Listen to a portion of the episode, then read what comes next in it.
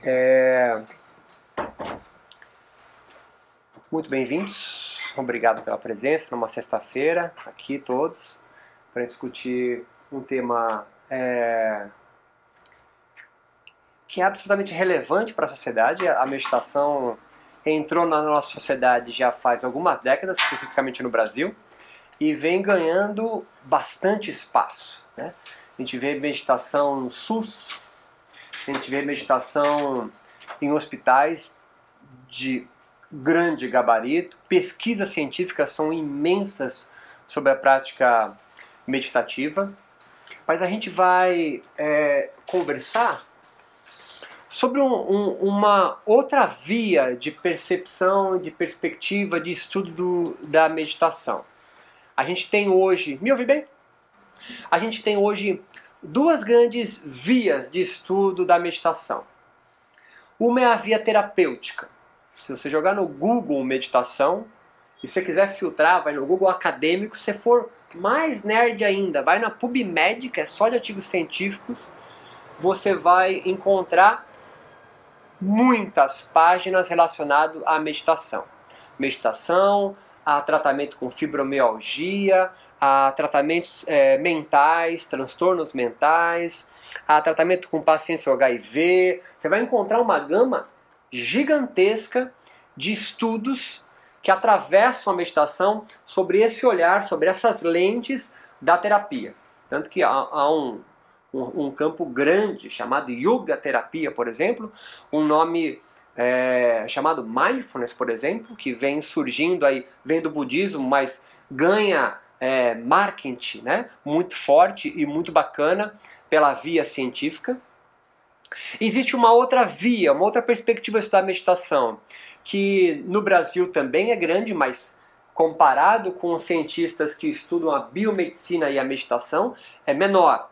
Mas é bastante importante no Brasil também. São cientistas que estudam as escrituras relacionadas à meditação, sobretudo da, da, do budismo, mas também do yoga, também do hinduísmo. Né? É, uma, é, é uma via de investigação que vai pegar os textos antigos de meditação de algumas religiões, espiritualidades e vão descrever, olha, não é assim que se faz essa técnica, essa técnica é assim, essa palavra significa isso e não aquilo. É uma linha mais filológica, né? um estudo mais epistemológico da, é, é, é da meditação. É é um, é um campo menor, assim, menor de menos pesquisadores. Agora, o que a gente vai tentar pensar aqui é, é de uma perspectiva, de uma terceira via, que eu, que, eu, que eu chamo. É de uma via, entre aspas, humana. Nós vamos pensar a meditação, vai, vai abordar a parte biomédica também, repercussões neurológicas, enfim, mas é uma via que vai estudar, vai pensar a meditação sob perspectiva histórica, sociológica, antropológica, um, uma via humana. Né? Uma das perguntas que vai permear o nosso bate-papo, assim que fica de chão, é por que, que a meditação ganha tanto vigor na sociedade atual? Né? A meditação não surge há duas ou três décadas. A meditação está, é, ela existe, ela é praticada há milênios. Por que, que agora, né, na sociedade atual, uma sociedade que não para, né, que passamos aí da revolução industrial para a revolução digital, a meditação ganha tanto contorno, tanta avidez, né? Nenhuma outra prática de cunho religioso, espiritual, pelo menos que advenha dela, como a oração, como a dança dos derviches, por exemplo, ganhou tanta importância na nossa cidade como a meditação. É, se aparecer alguém no Globo Repórter sexta-feira de jaleco branco, escrito Unifesp bordado, você chama sua mãe, você chama sua avó, você chama todo mundo para assistir, porque é uma prática que você faz, e olha só a ciência está legitimando. Por que a nossa sociedade tem tanta, tanto fascínio pela prática meditativa? E não tem pela oração, por exemplo, sei lá. Não tem é, pela dança circular sagrada? Porque não tem pesquisas é, de grande renome, como é na meditação, para outras terapias ou outras vias espirituais, né, que advêm da espiritualidade, como tem da meditação. A gente vai pensar um pouco sobre isso. Eu propus, para caso saber, quatro encontros, eles são independentes. Vocês estão aqui no primeiro encontro, meditação e religião, mas ela tem um fio condutor. Né? São independentes, mas é, não é, não é uma, uma linha, não é linear de estudo, ela é concêntrica, ela vai girando. Todas quatro, essas quatro temáticas vão abordar a meditação, mas sempre uma perspectiva, um olhar, mas a gente vai estar sempre falando sobre essa introdução, esse preâmbulo aqui do lado humano é, da meditação. Aqui a gente vai falar de meditação e religião. Nós vamos conversar sobre, no segundo encontro em outubro, sempre nessa data aqui, últimas semanas de, do mês, hinduísmo e a meditação do yoga. Depois, meditação além da Índia e a salvação pelo relaxamento, que é o que coroa, assim, é o que fecha, né? A meditação parece é, é, combater o grande mal do século, o estresse. E parece conduzir isso por uma via de relaxamento.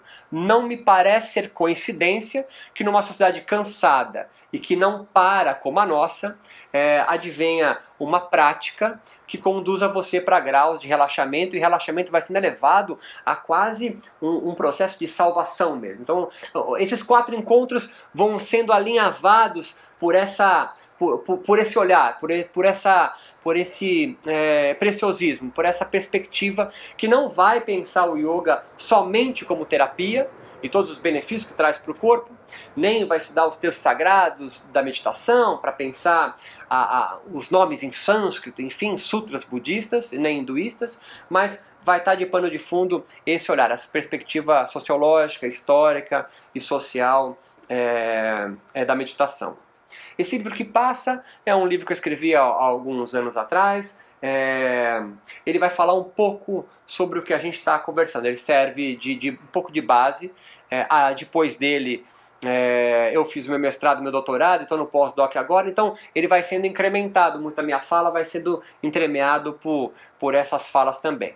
Meu nome é Roberto Simões, eu sei que você já sabe, mas um pouco da, da história rapidamente é importante para vocês saberem da onde vem o conteúdo do qual eu falo para vocês. Né?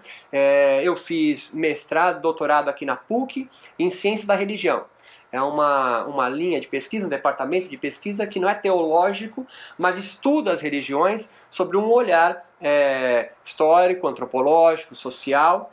E, a, e o yoga foi o meu objeto de estudo desde o mestrado até agora, mais ou menos aí uns 12 anos, é, investigando o yoga, a meditação, o hinduísmo, sobretudo na América Latina, mas bastante no Brasil sobre essa pergunta, assim, por que, que o yoga, a meditação tem ganhado tanto, tanto campo é, na nossa sociedade, sobretudo urbana. É, não tem meditação no Vale do Jequitinhonha, por exemplo.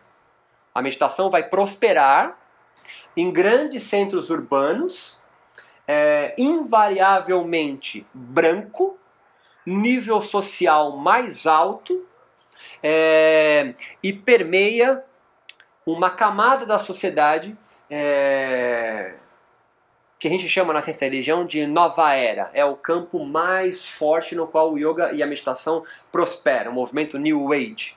Então, é, muito do que a gente vai conversar permeia um pouco esse meu, esse meu campo de estudo também.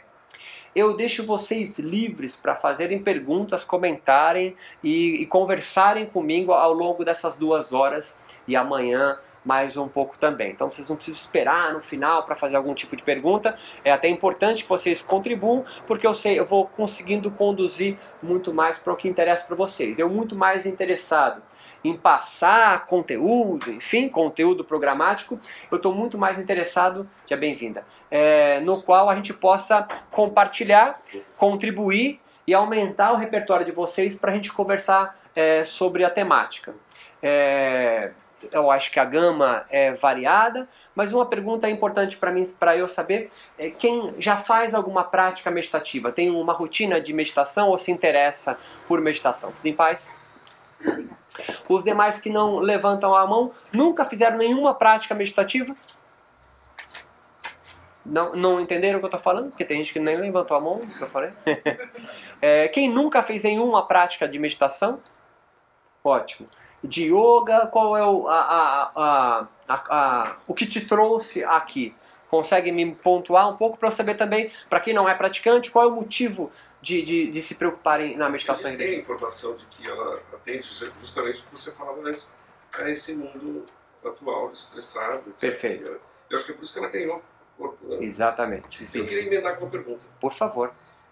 É, então, quer dizer, não estando é, conectado como está agora com uma saída boa, né? tem resposta positiva para esse mal do, dos nossos tempos atuais, que é o estresse, essa velocidade. Quer dizer que até então ela não estava, a meditação então passado não estava não estava ligada, ela não estava a serviço exclusivamente da, da parte de dessa fisiológica, assim, fisiológica de saúde, é, assim? estresse, de, não. de cura, vamos dizer assim. Não, ela vai, vai surgir essa ideia da, da, de associar a meditação com saúde é, a partir do século XX, com alguns yogis específicos que vão lutar pela independência da Índia, né, que a Índia é colonizada pela Inglaterra até 47, e eles vão usar a meditação yoga como uma bandeira nacionalista. Né? Como a capoeira para o Brasil, a gente exporta ela, né? O, a meditação vai ganhar, e a gente tem o final dessa linha é Gandhi, né? Que a gente encontra, né? Gente, é, mas antes de Gandhi, existe uma série de indianos, yogis, que vão, nacionalistas, que vão lutar pela independência. E o yoga meditação surge como uma bandeira de como eles são importantes, não, são, não devem ser subjugados pela, por quem os coloniza. E aí eles, eles começam a associar as repercussões da meditação e do yoga com a biomedicina, para mostrar que, olha só, a, a, a grande verdade de vocês, que a ciência enxerga a nossa prática que você considera meio menor, meio, meio... Pensa nos índios batendo um tambor aqui, entende? Que o português olha e fala, nossa, coisa selvagem. Então ele começa a mostrar para os ingleses, para o mundo, para a Europa, sobretudo, que olha, a nossa prática vocês, vocês consideram menor, selvagem, supersticiosa, tem benefícios que a sua própria ciência, sua forma de olhar o mundo como verdade, está mostrando que é benéfica. Então, a partir do século XIX, é, a partir do século XX, que a meditação yoga começa a se entrelaçar com a biomedicina. Até então estava isso na religião. É assim, totalmente, hinduísta, né? E, e, e budismo também, né? Porque o Siddhartha, o cara que vai pensar o budismo, era um hinduísta, né? Assim como Jesus, um judeu. Uhum. Né? Você acha que estresse é, é, novo ou não estava definido? Na Idade Média não tinha estresse? Ah, eu acho que sim, mas não... não, não, não real, é, a def, olha que engraçado, né? É, a definição de estresse vai surgir em 36. É, então, depressão. É, é, é. é. Talvez, talvez, talvez, é, entre aspas, uma epidemia, uma preocupação maior sobre isso, porque para mais gente surja a partir da Primeira Guerra Mundial e Segunda Guerra Mundial, né? É, não, é, não é coincidência que conceitos como estresse é, é, vão surgir a partir da, da, da Primeira Guerra Mundial, né? E na Segunda Guerra Mundial, então, é, é, é muito mais estudado o estudo, né? É, estresse pós-traumático, esses nomes vão surgir aí. É. é que quem conta a história é quem ganha, né? E quem ganhou foi a Europa durante muito tempo, sacou? Então, é, ela vai reescrevendo, ela vai escrevendo a história quem ganha, né?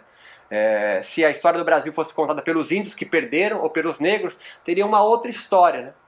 Então, por que, que o estresse vai surgir agora, né? E não, não antes? Sabe que não existia antes? Existia mas não, não era tão importante. Agora, é claro, a gente pode olhar tudo isso e, e, e, ver, olha, realmente a nossa sociedade hoje é muito mais acelerada, tem muito mais informação hoje do que na Idade Média, isso sem dúvida.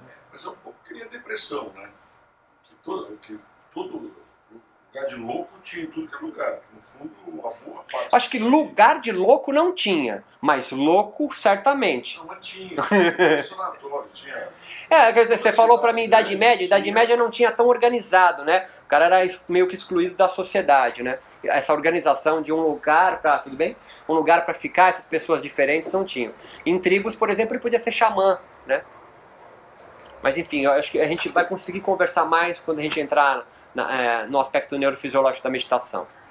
Tudo bem? Então, o tema meditação e, e religião, a gente, para contextualizar né, e pensar na origem, a gente precisa, e eu acho que eu já dei essa contextualização, a gente podia já tocar o barco. É, como a gente vai conversar sobre meditação e religião, é importante que a gente vá é, pensar esses dois conceitos também. Eu não quero partir do pressuposto que todo mundo já saiba o que é, é meditação, já saiba o que é religião e mais ainda, né, que exista somente uma forma de pensar esses dois conceitos. Então, eu vou adentrar nessa ideia de devagar, nesses dois conceitos. Primeiro, religião e depois é, meditação. Primeira coisa importante para a gente começar a pensar é, sobre religião especificamente é que é, somos nós, seres humanos, animais fracos. O que eu quero dizer com isso? Quero dizer que nós, a gente evolutivamente não produzia um corpo, o corpo corpo mesmo, né? É, preparado para sobreviver no mundo. Se você se comparar com um guepardo que alcança 150 km por hora, nós somos bem desengonçados. O cara mais rápido da nossa espécie alcança 100 metros, por, 100, 100 metros em menos de 10 segundos. Ou agora corre a maratona numa média de 20 km por hora. Parece para nós um feito espetacular, mas do lado de um guepardo ou um qualquer um, um, outro mamífero, por exemplo, nós somos bem desengonçados. Né? Nós, como mamíferos, por exemplo, somos os únicos que andamos em duas patas, né? a maior parte do tempo. É... Nenhum outro mamífero expõe o ventre como nós expomos. Né? Tanto que inconscientemente, se eu pego um taco de beisebol ameaça acima de você, você faz como qualquer outro animal, vira as suas costas, o dorso, porque é muito mais forte aqui, ninguém abre para tomar uma porrada, para tomar. Inconscientemente a gente é preparado para isso. Nós não produzimos nenhum tipo de veneno. A sua unha, a sua garra, não rasga nada. No máximo quebra.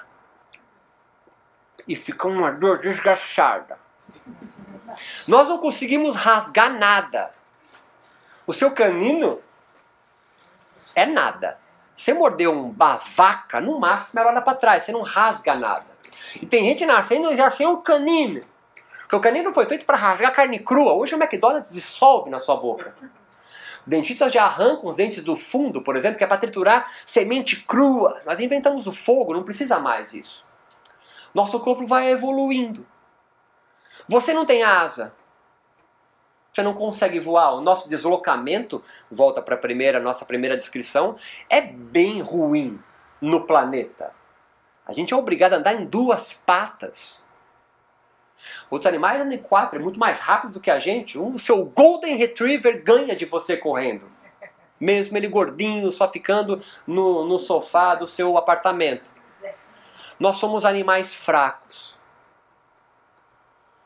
Se eu pegar o filhote de um cachorro e um filhote humano, um bebê que acabou de nascer, os olhos nem abrem ainda, e coloco aqui no tapete gostosinho, e saímos daqui, voltamos só depois de quatro semanas ou um é, mais de um mês, o bebê morreu.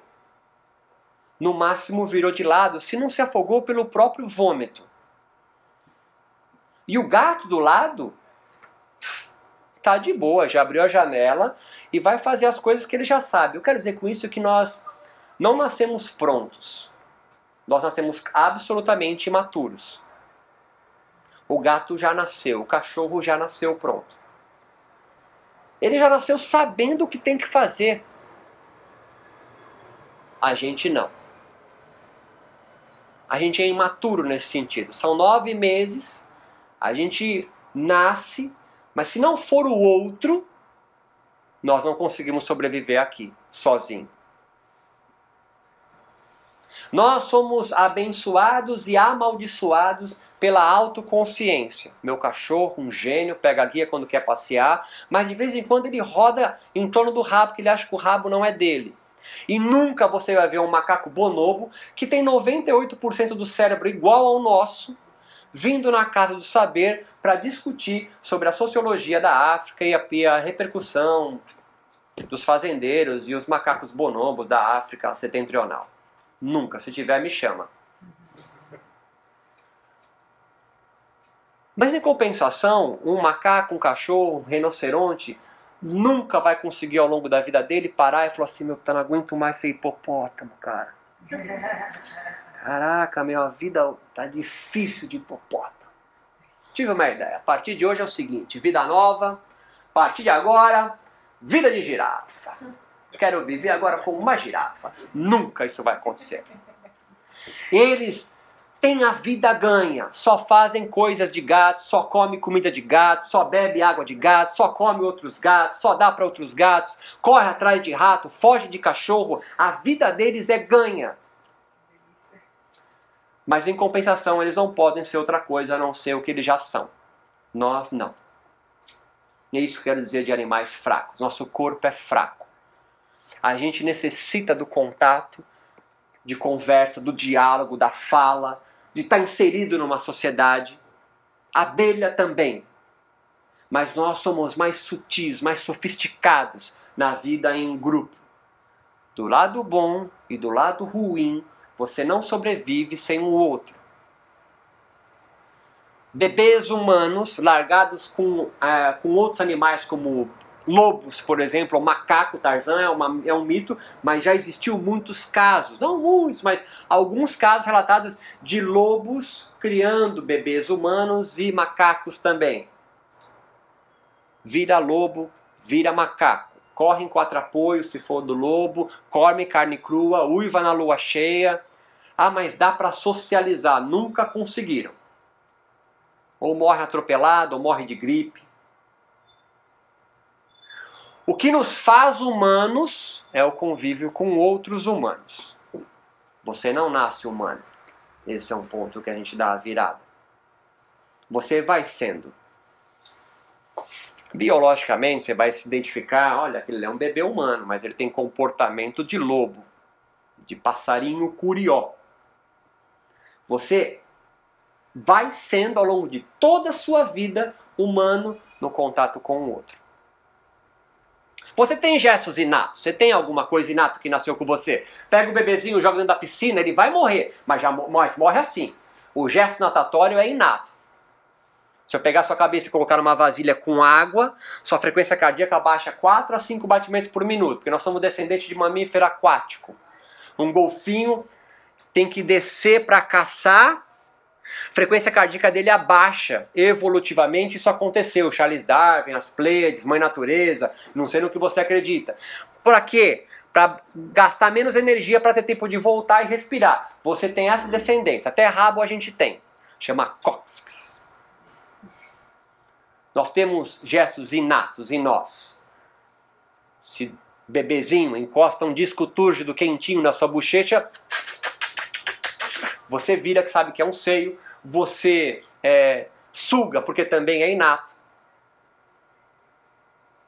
O estresse também é inato. Alguma coisa é inato, mas não dá conta de você.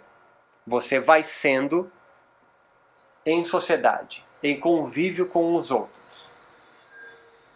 Uma outra coisa importante a gente pensar é que nossa principal arma, a gente pode pensar dessa forma, é que nós antecipamos o futuro.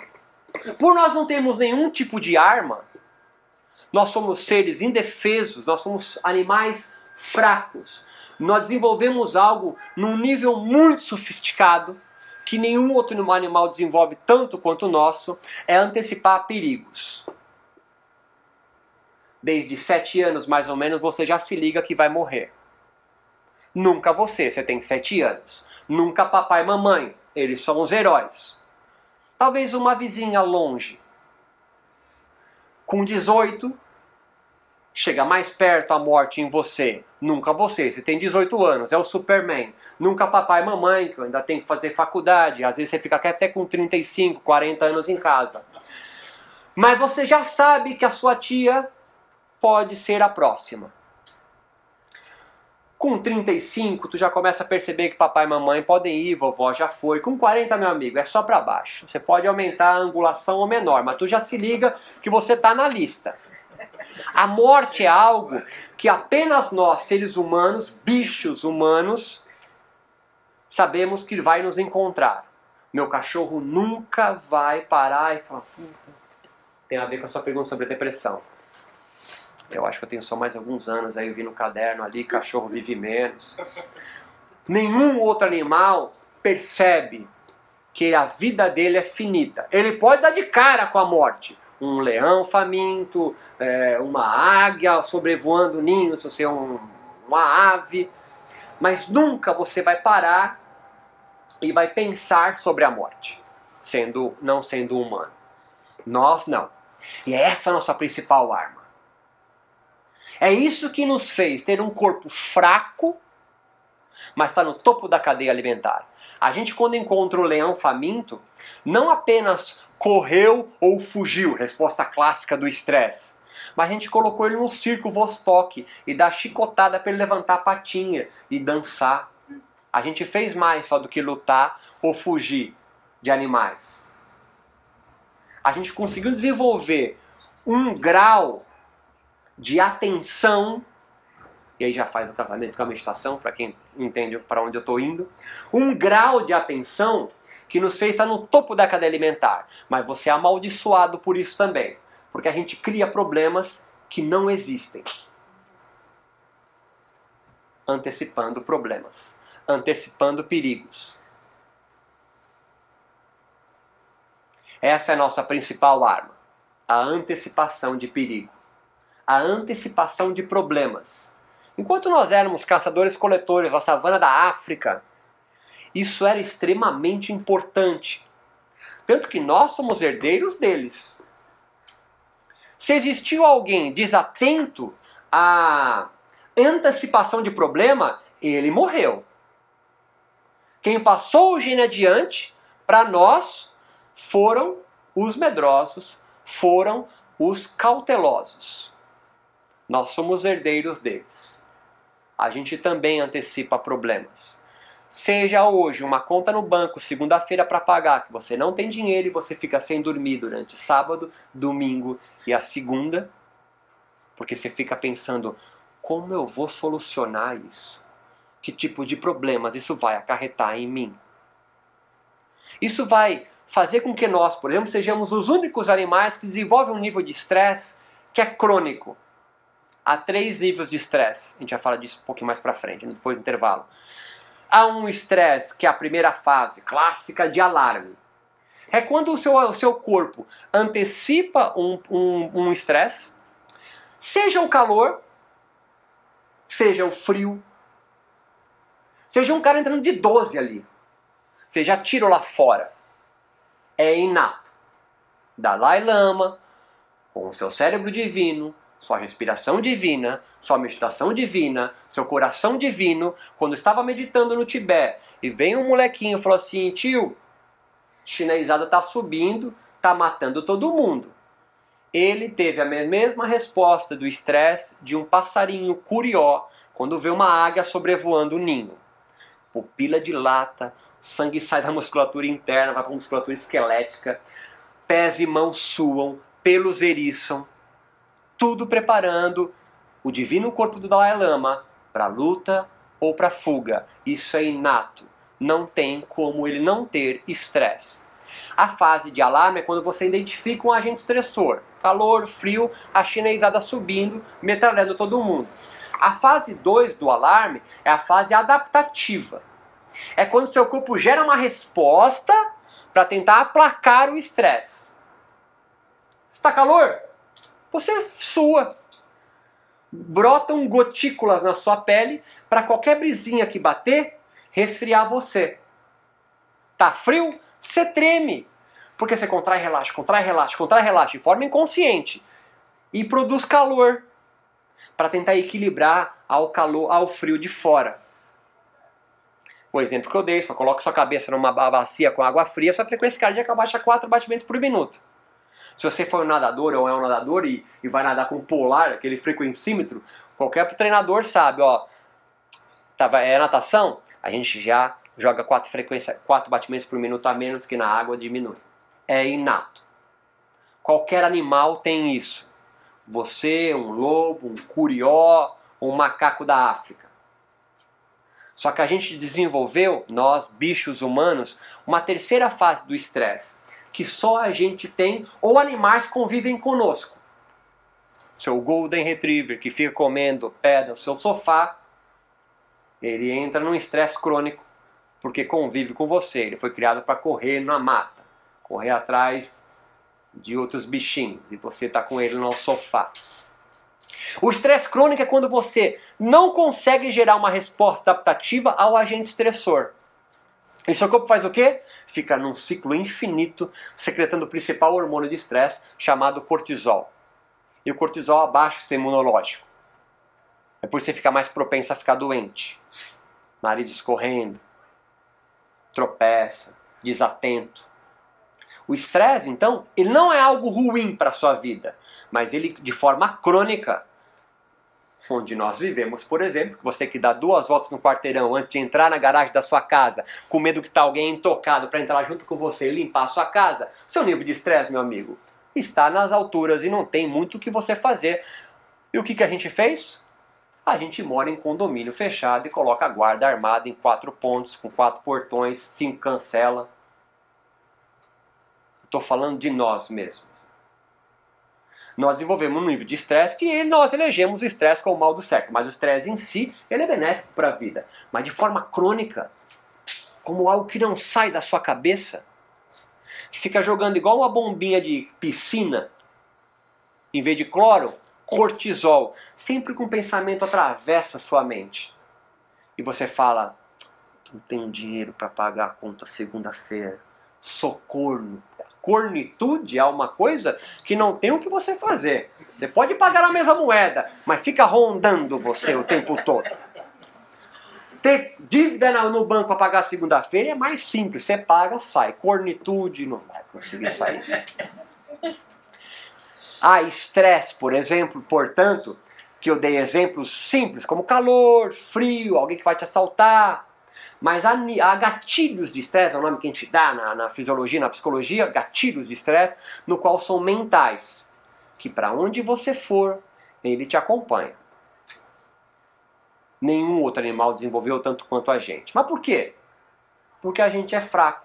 Pensa nas, nas zebras pastando na África tranquilamente.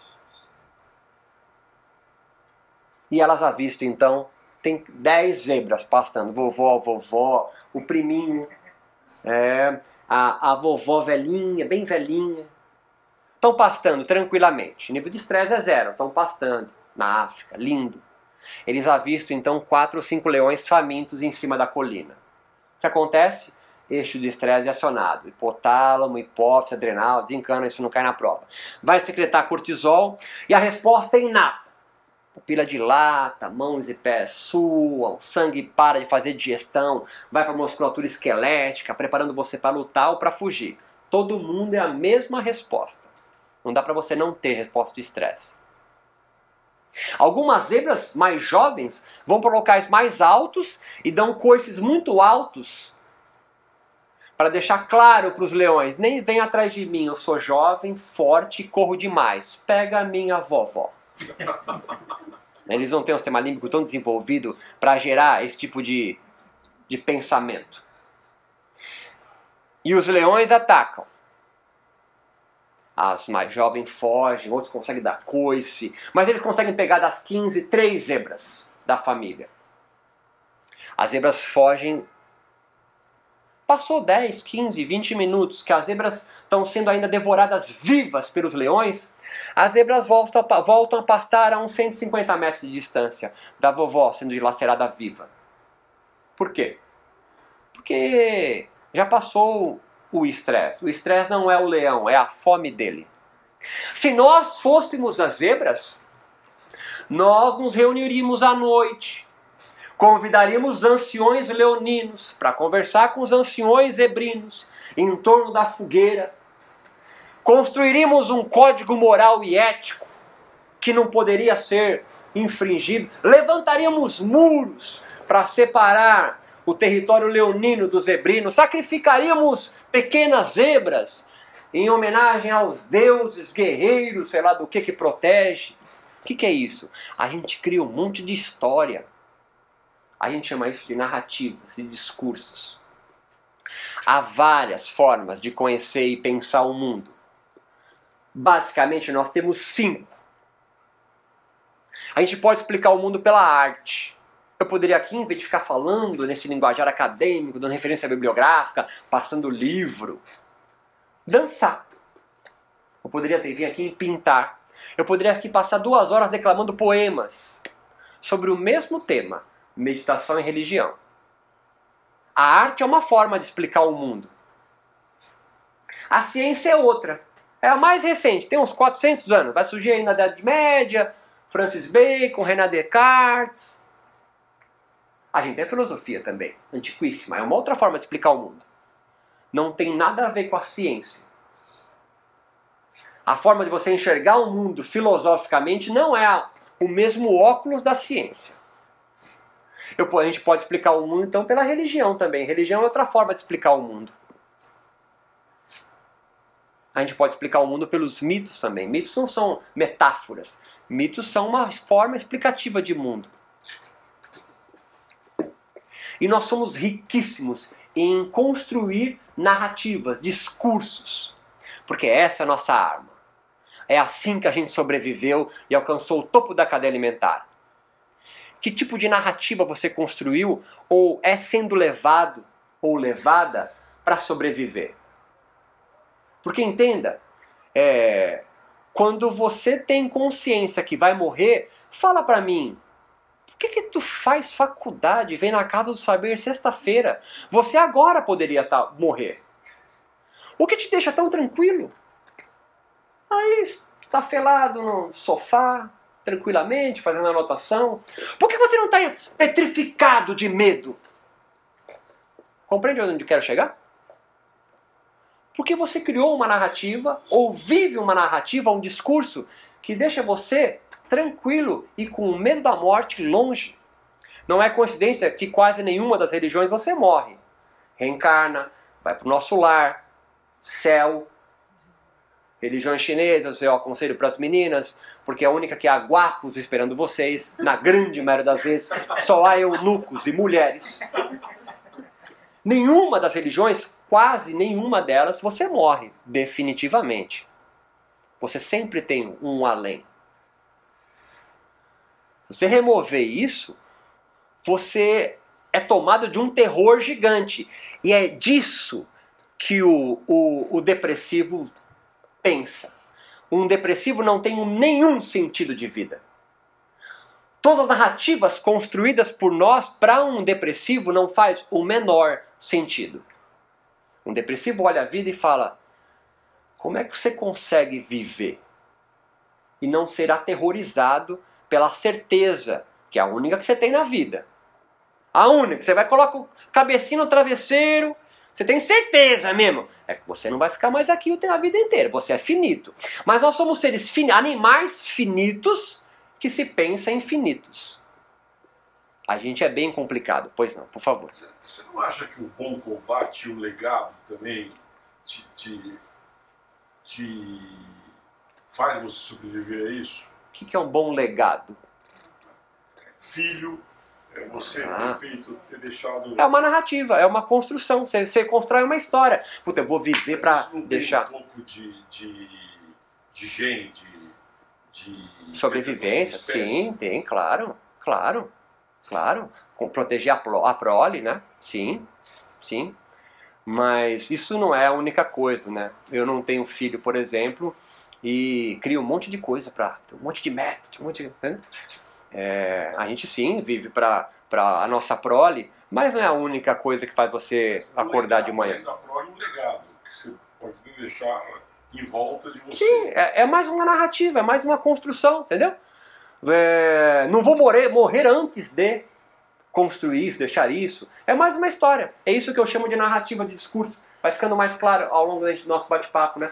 A gente constrói. Pois não, desculpa. Acho que quando você fala narrativa, a gente escuta fantasia, talvez. Mas ah. não necessariamente sejam fantasias, podem ser coisas reais. A fantasia é um mito do outro.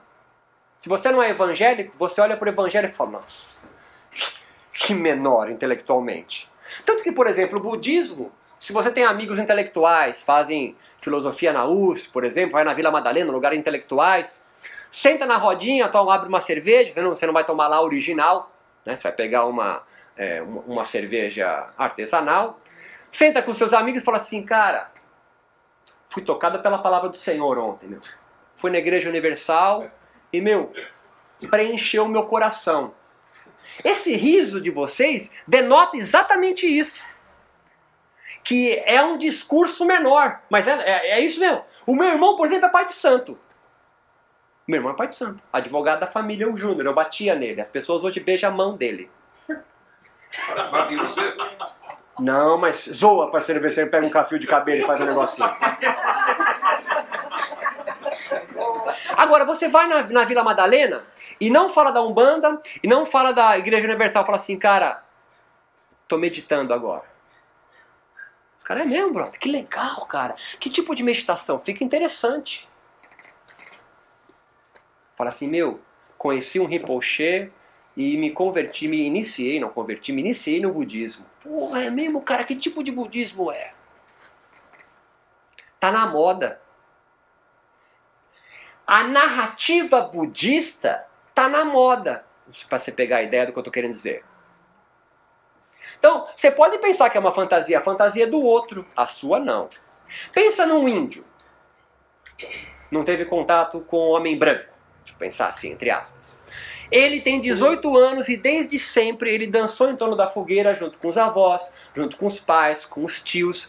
Na quarta lua cheia de maio, sei lá, viajando.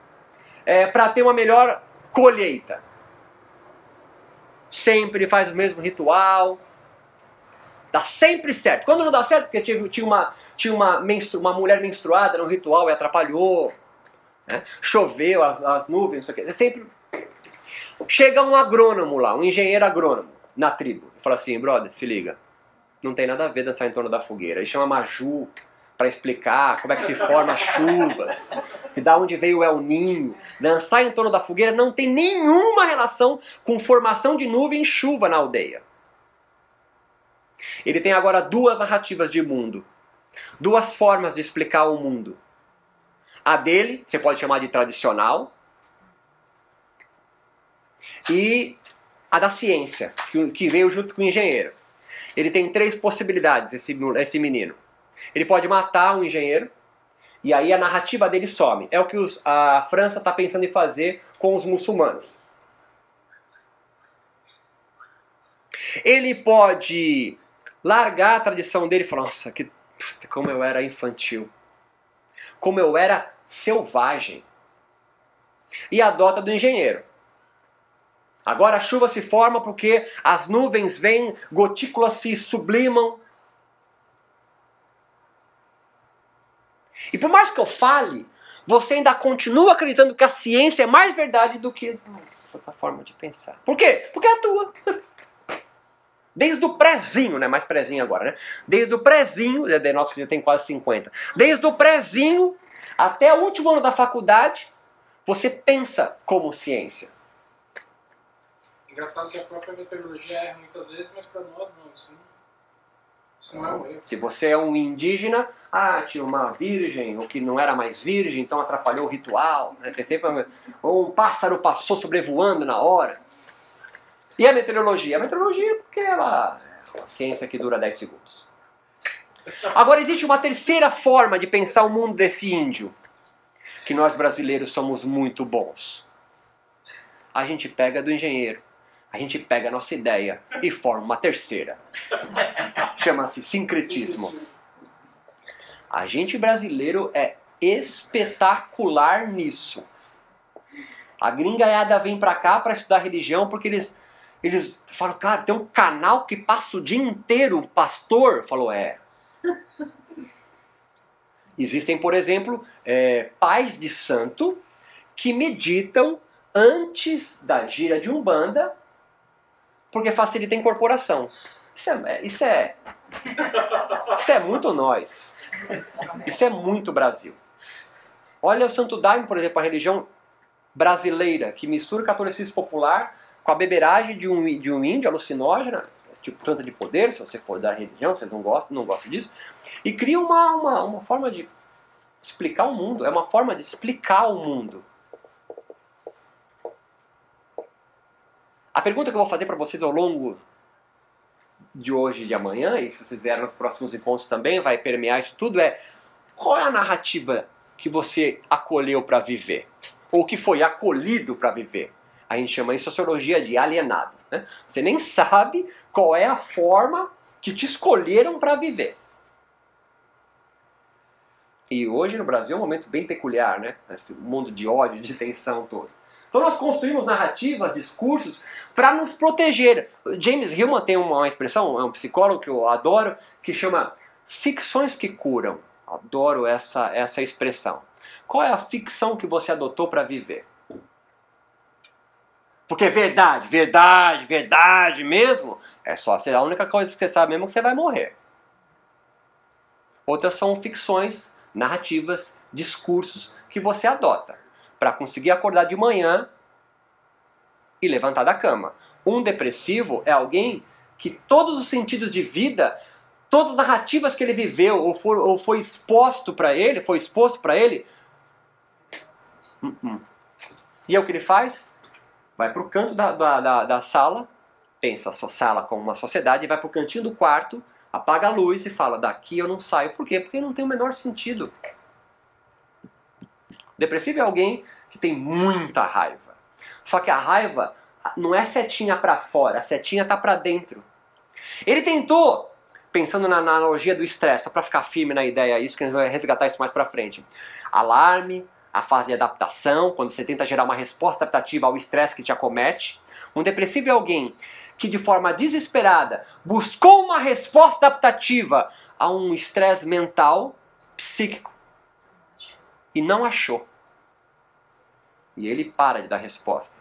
E ele olha para alguém sorrindo e fala: Será que um dia eu vou conseguir sorrir como você? Ou, como você consegue sorrir? A vida é preto no branco. E aí você toma remedinho mesmo. Ô Roberto. Pois não. Mas aí a gente não pensa que o depressivo é o único lúcido, então, dos seres humanos, porque... É, é outra aula essa. que a nossa narrativa pode ser também chamada é. de uma ficção. É. Então... é que você pensa, é que nós, é, é, nós estamos pensando que a ficção é algo negativo. Eu vou amarrar nosso bate-papo dizendo que as ilusões são extremamente importantes. E que não tem como você pra viver. Vida, né? Totalmente. É, e, porque nós somos né? seres ambivalentes. Essa busca racional que vai surgir muito a partir da Idade Média, é, desculpa, a partir do Iluminismo, e o próprio nome já diz, né? Qual é a idade histórica anterior ao Iluminismo? A idade das trevas. Quem ganhou a história? O historiador que escreveu conceituando o período histórico iluminista ou. É, tá? Por que, que o período histórico Idade das Trevas medieval tem esse nome? Essa pecha negativa. Porque era um mundo baseado na religião, onde a Igreja Católica, sobretudo, né, obviamente na Europa, estava no topo da cadeia alimentar, a forma de pensar era mágica, e aí surge uma nova forma de pensar, racional, pragmática, lógica, que vai, é um termo que a gente usa na sociologia, desencantando o mundo. Talvez amarrando com a tua pergunta do, da, da, depressão, será que não existia depressivo lá antigamente? Talvez sim, mas hoje com esse, entre aspas, desencantamento do mundo, essa forma de pensar o mundo tão racional, lógica, ponto no i, não tem sentido estar falando, me mostra a lógica disso. É, talvez tenha aumentado mais uma população no qual não enxerga mais sentido para a vida nenhuma. Aí você fala, pô, mas eu não quero estar vivendo sob a pecha de nenhuma religião, ser controlado. Ah, seja bem-vindo ao mundo, meu amigo. Somos nós. O que, que tu vai fazer? É, menor ideia. Você vai ter que escolher a sua. Qual que é a forma de você pensar? Você pega um Richard Dawkins, por exemplo. Se existe um ateísmo, um zero absoluto, é ele. Escreveu um livro chamado Deus, dois pontos, um delírio. Dessa lapa. Qual que é a ficção? Qual que é a narrativa? Qual que é o discurso que ele adotou? A ciência. E a ciência também é excelente em criar narrativas, ficções que curam. Por exemplo, que você que faz academia três vezes por semana, nada, corre, é triatleta, vai viver mais do que o sedentário. Não é isso que você tem no, no senso comum? Alguém que corre três vezes por semana vive mais de quem não corre ou é sedentário, está acima do peso. E isso é uma viagem. Porque um triatleta pode morrer agora. Ah, mas qual que é? É, é morte súbita. Sei lá, dá um nome qualquer. Não há nada que diga para você que alguém com VO2, o volume de captação de oxigênio, coração desse tamanho de um triatleta, vai fazer ele viver mais do que. Olha o Ayrton Senna! Ah, mas foi um acidente de carro. Morreu, filho. Não está mais aqui entre nós. E alguém obeso, que não sai do McDonald's, que é sedentário, nunca fez nada, tá vivo. Qual é a lógica? A gente volta para o primeiro papo. Qual é o tipo de explicação que você quer que eu te dê para ter lógica? A do índio, a do agrônomo, a de um evangélico, a de um católico, a de um budista. Qual é a narrativa que tu vive? Porque ela vai influenciar no tipo de experiência que você vai ter na meditação. É isso que eu estou tentando amarrar, trazendo para nós. Dona do Winnicott é um psicólogo, por exemplo. Estou chegando lá, né, nas nove, né? Fica esperto aí, que às vezes eu me empolgo, tá? É, que vai, vai mostrar pra gente, só para exemplificar a ideia de como nós construímos nosso mundo a partir do outro. Pensa no bebê que nasceu e ele tem um desconforto. Todos nós, tá? Pensa no bebê, você tem um desconforto que ele não sabe o que é. Nem se eu falar, tá sentindo uma dor é mentira, porque nem dor ele sabe que existe. Tá pegando a ideia para onde eu vou? E aí ele chora, porque é inato, chorar é inato. Você aprendeu a chorar. Quem tem filho sabe que tem vários tipos de choro. É a comunicação. E aí ele começa a chorar e a mãe faz algo que também é quase inato para ela. Ela vai colocar o seio perto da bochechinha dele. E ele, de forma inata, suga. Um, um, um líquido quente desce. E aquele desconforto que anos mais tarde ele vai juntar quatro letrinhas e vai falar que é fome, passa. Ele fala, pô, Tava aquele desconforto. O disco túrgido chegou, eu suguei, nem sei como, mas suguei. Um líquido quente veio, a dor passou. Sempre que eu sentir esse desconforto, eu vou chorar da mesma forma. O disco túrgido chega e vem.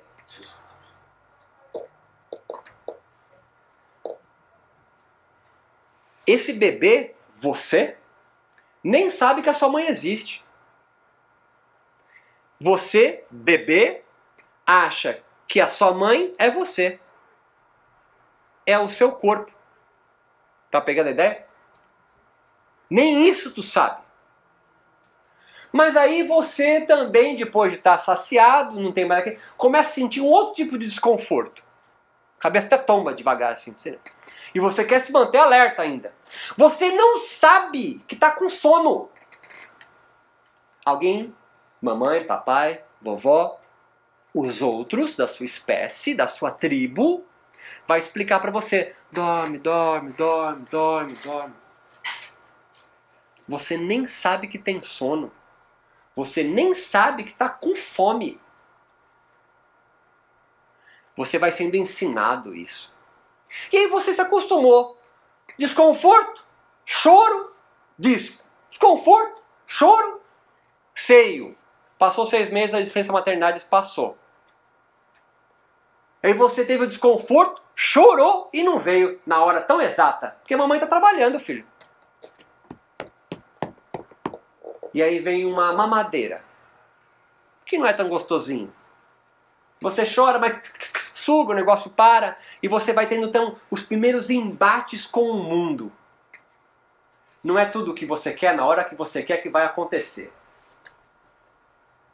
É dor que você sente.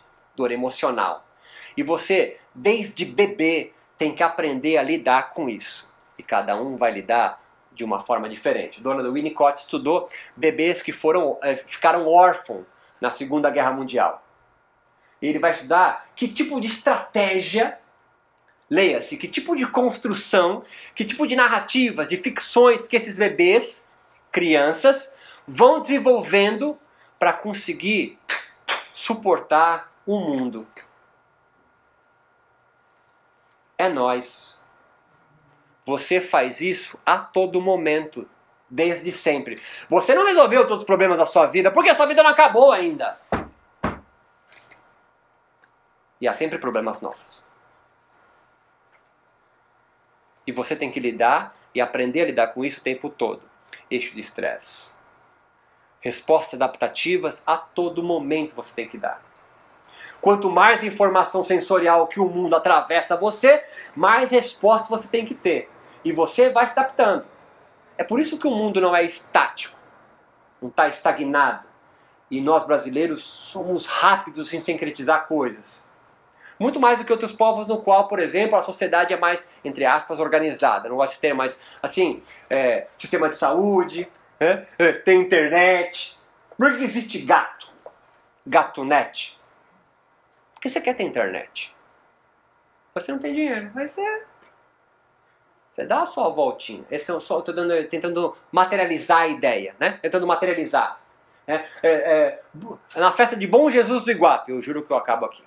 Bom Jesus do Iguape, tem a festa lá. Pega-se Jesus né, dentro da, da, da, igreja, coloca no meio da festa e eles come, bebe. Vai durar a madrugada inteira a festa. Chegou um padre novo lá, isso não é história, é verdade, e falou assim: olha, profano não se mistura com o sagrado. Jesus só na igreja, no local sagrado. Quer comemorar, vai para a missa, depois ele fica ali, não sai mais. O que, que eles fizeram? Eles roubam o, o Jesus da igreja, depois que a igreja fecha. E coloca Jesus bem no meio da praça. Mas devolvem ele antes das 5 da manhã. Esses tipos de adaptações, são tentando dar exemplos concretos, são as alternativas, as estratégias que a gente sempre vai desenvolver. Desde que nós éramos animais caçadores-coletores. A gente vai construindo discursos que vão nos aplacando a todo momento. Isso é vivo, isso é rígido. Religião grega, por exemplo, não faz mais sentido. Ela morreu. Você conhece alguém que faz culto a Osíris? Elas também vão se adaptando. Não tem nada estagnado. Não tem nada absoluto. Tudo vai se moldando, tudo vai acontecendo. E isso faz com que, numa cidade como a nossa, esse turbilhão da mente não cesse de, para, de pensar, e talvez por isso a meditação venha ganhando um status de uma prática bastante importante, peculiar, singular, que vai adaptando, vai se juntando com a medicina, vai se juntando com o budismo, vai entrando em outras espiritualidades, vai se tornando laica e secular, vai entrando no SUS, na escola, evangélico medita. Isso é muito louco, né? Porque a meditação advém de uma religião pagã, né? o hinduísmo. Então, se você entrar na Igreja Universal, no site da Igreja Universal, tá assim: por que, que um assembleiano não deve meditar? E a, e a, e a retórica é excelente do Edir Macedo, né? Porque meditação é manter a mente vazia. Oh, a meia verdade. E a mente vazia é o que você fez primeira comunhão? É a casa do demônio, a oficina do demônio. Genial a ideia por um olhar sociológico, eu olho e falo assim: olha só, ele percebendo a meditação ganhando espaço no campo religioso no qual ele tramita. Então ele fala: opa, essa prática aqui pode levar o cara para o budismo, pode levar o cara para outras práticas no qual se afasta do meu mercado, que a gente chama, né? Então ele faz então uma retórica da aniquilação, sacou? Também entende artes marciais, né? porque você pratica artes marciais se Jesus está do seu lado. Tá com medo do quê? É genial. É genial. É genial. A gente tem um intervalinho agora? 10 minutos ou 15? 10 minutos a gente retorna aqui. Ok? É na outra sala, não é isso? É, aqui fora. Perfeito. Deixa eu apresentar vocês. Saiba, essa O Marcelo só tá trabalhando com coaching agora. linda, né? Ele tá na faculdade, né? Dando aula lá. Essa Mariana, Saiba. O forte dele é o coach mesmo. É. O forte dele é o coach. Eu bem, acho que é Consultoria também. Marcaram. Cara, nunca mais vi falar dele. Roberto, Já estavam aqui ou não? essa história do cachorro, Eu mandei sua foto, eu mandei pro grupo, sai de você, a outra amiga. Eu já vi, eu, eu sei de que é, lobos, por exemplo, né? E aí. É, se isolam. Parece que também faz isso. É, alguns animais falam que elefante também, né? Mas eu não, puta, não, não sei te dizer assim especificamente se isso é real ou não, assim. Mas mesmo que seja, deve ter um. O que um animal pode perceber é que tá mais fraco, né? E aí ele, não que ele tenha uma premeditação que vai morrer, né? Talvez seja mais, mais, mais fraco e pode atrapalhar a, a matilha, sei lá, a psicologia Mas ele também não animal. vai fazer nada pro próximo.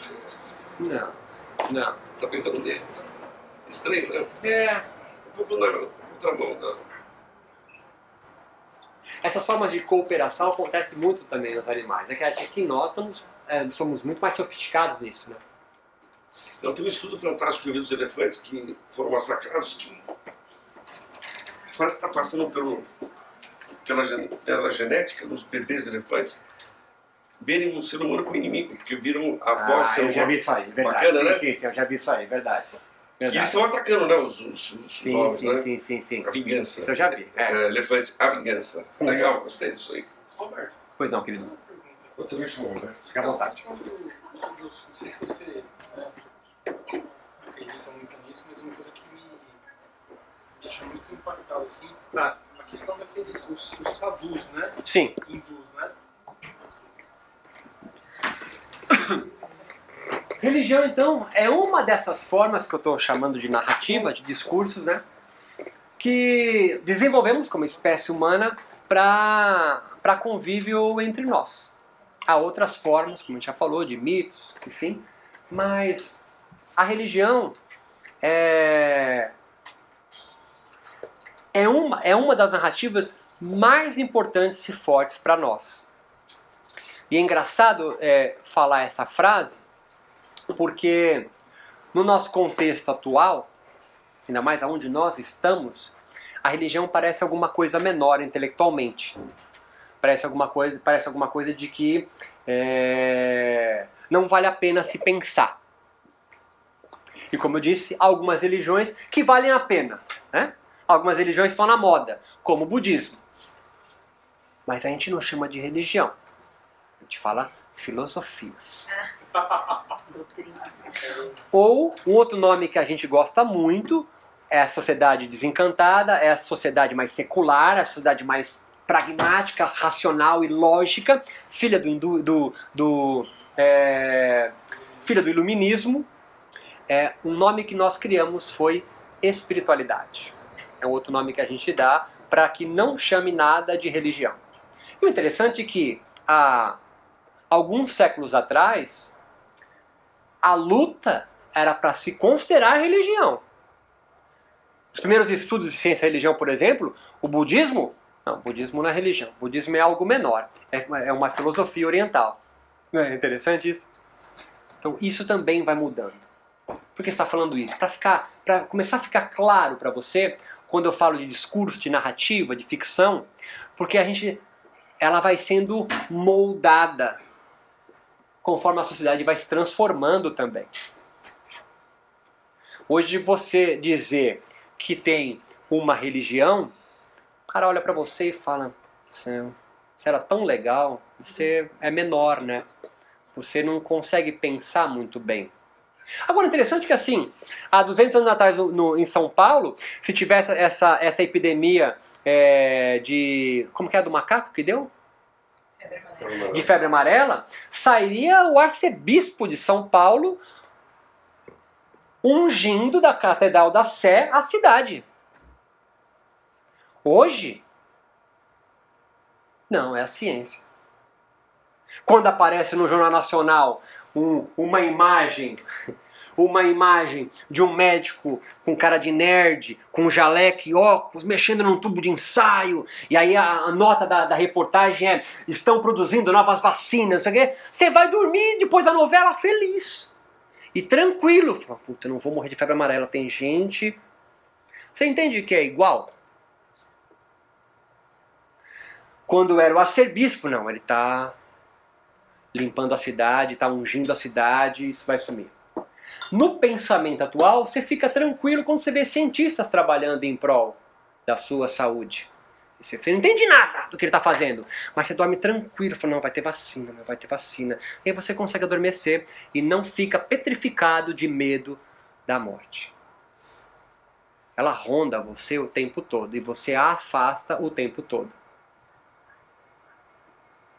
Mas, Roberto, Pois não. a gente não pode ignorar que a ciência A vacina é mais efetiva do que a é uma. é- É interessantíssimo essa discussão, né? É muito é, bom, né? Não, eu acho que o, o- a- o que gera na gente de tranquilidade, a sensação é a mesma. Se você se apoiar numa religião, se você se apoiar na ciência. Mas fato é que muitas coisas a ciência realmente comprova. A ciência não comprova nada, ela demonstra a possibilidade do que estudou voltar a vir a acontecer, talvez. Todo artigo científico tem um pezinho que é de probabilidade, está escrito, ali, é uma grande besteira. Pezinho menor que 0,005. Há uma grande possibilidade do que está escrito naquele artigo científico de uma revista nível A ser uma grande besteira. Tanto que teve uma época que você podia comer clara de ovo, depois não pode mais. Agora é gema, agora é gema com clara, agora é açaí. É claro que para nossa cultura, e, eu sou cientista, a ciência tem um peso gigantesco. Mas para o meu irmão, que é pai de santo, tem menor. Quem tem a verdade? Será que ele fazendo a macumba dele é menos eficaz do que a ciência? Aí a sua cabeça automaticamente pensa numa tabela de Excel e as probabilidades.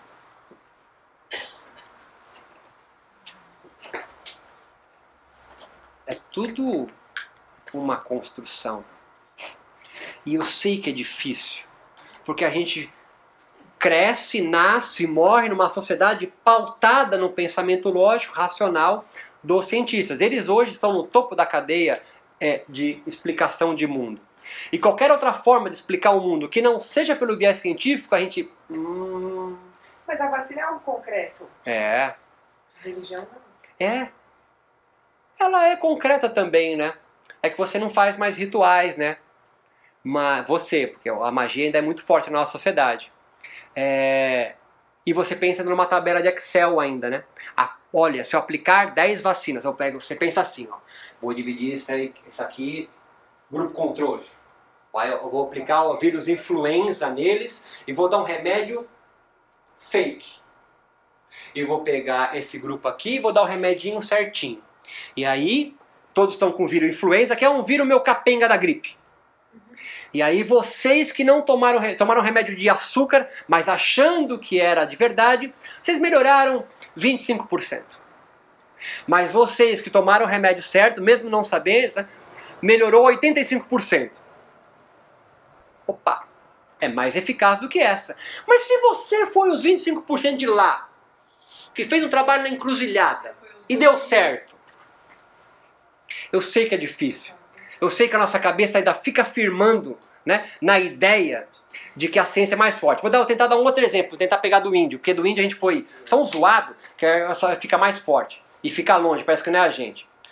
Ah, o tronco tupi-guarani, porque não, é, não existe a tribo tupi-guarani, né? é um tronco indígena, ameríndio, como a gente chama hoje. Todos esses indígenas entendem cada ser vivo um homem habitando, homem ou mulher. Então o Tupi-Guarani olha para uma onça e ele vê um homem habitando a onça. Vem na ideia do tio. Só que ele está vestido com a pele de onça. Existem macacos, mas são todos homens ou mulheres, mas vestidos com a pele de macaco. Não é fantasia, não é metáfora. Tanto que um indígena desse, criado nessa cultura, lá, lembra do, do, do agrônomo, se no meio da mata ele encontra uma onça e fixa olhar nela, ela fixa olhar nele, ele desvia, porque eles podem trocar de corpo. Aí você fala, pô, mas é um pensamento selvagem, né? Então, vive lá. Tenta viver lá a sua vida inteira, 30 anos, na mata. Ele tem uma certeza tão grande quanto a sua falando da vacina. É tão verdade quanto. Ah, mas é que ele não teve, ele não teve iniciação científica, ele não sabe do que é verdade. Esse é um pensamento preconceituoso. Eu, eu, eu, eu vi isso aí acontecer no Xingu. Eu fui numa tribo lá e tinha um sujeito, um garoto doente, e o. o, o como é que chama? O, o pajé ele que tem ele que decide. Nem o pai, nem a mãe, nem o pajé que decide se uhum. vai ser mandado para o hospital ou não. Aí veio o enfermeiro e disse que ele era caso de levar para o hospital. Ele não sabe, não sei que trans que era. E ele decidiu que não. Aí ficou pensando, não, não vai, vai ficar aqui. Aí fizeram uma dança lá. Quer dizer, ele optou por não ir.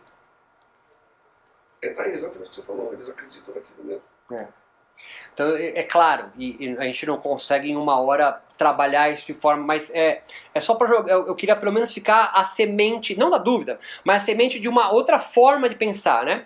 É, é, é Levi Strauss vai escrever um livro chamado Pensamento Selvagem, justamente para quebrar essa forma de pensamento etnocêntrico europeu, que enxergava todas as tribos que não eram europeias, né? todas as civilizações que não são europeias, como selvagens. Né? E ele vai escrever um livro chamado O Pensamento Selvagem, não por coincidência, quando ele está ele tá lecionando na USP, ele é um dos caras que fundam a USP, né? É, e vai estudar os índios de Mato Grosso.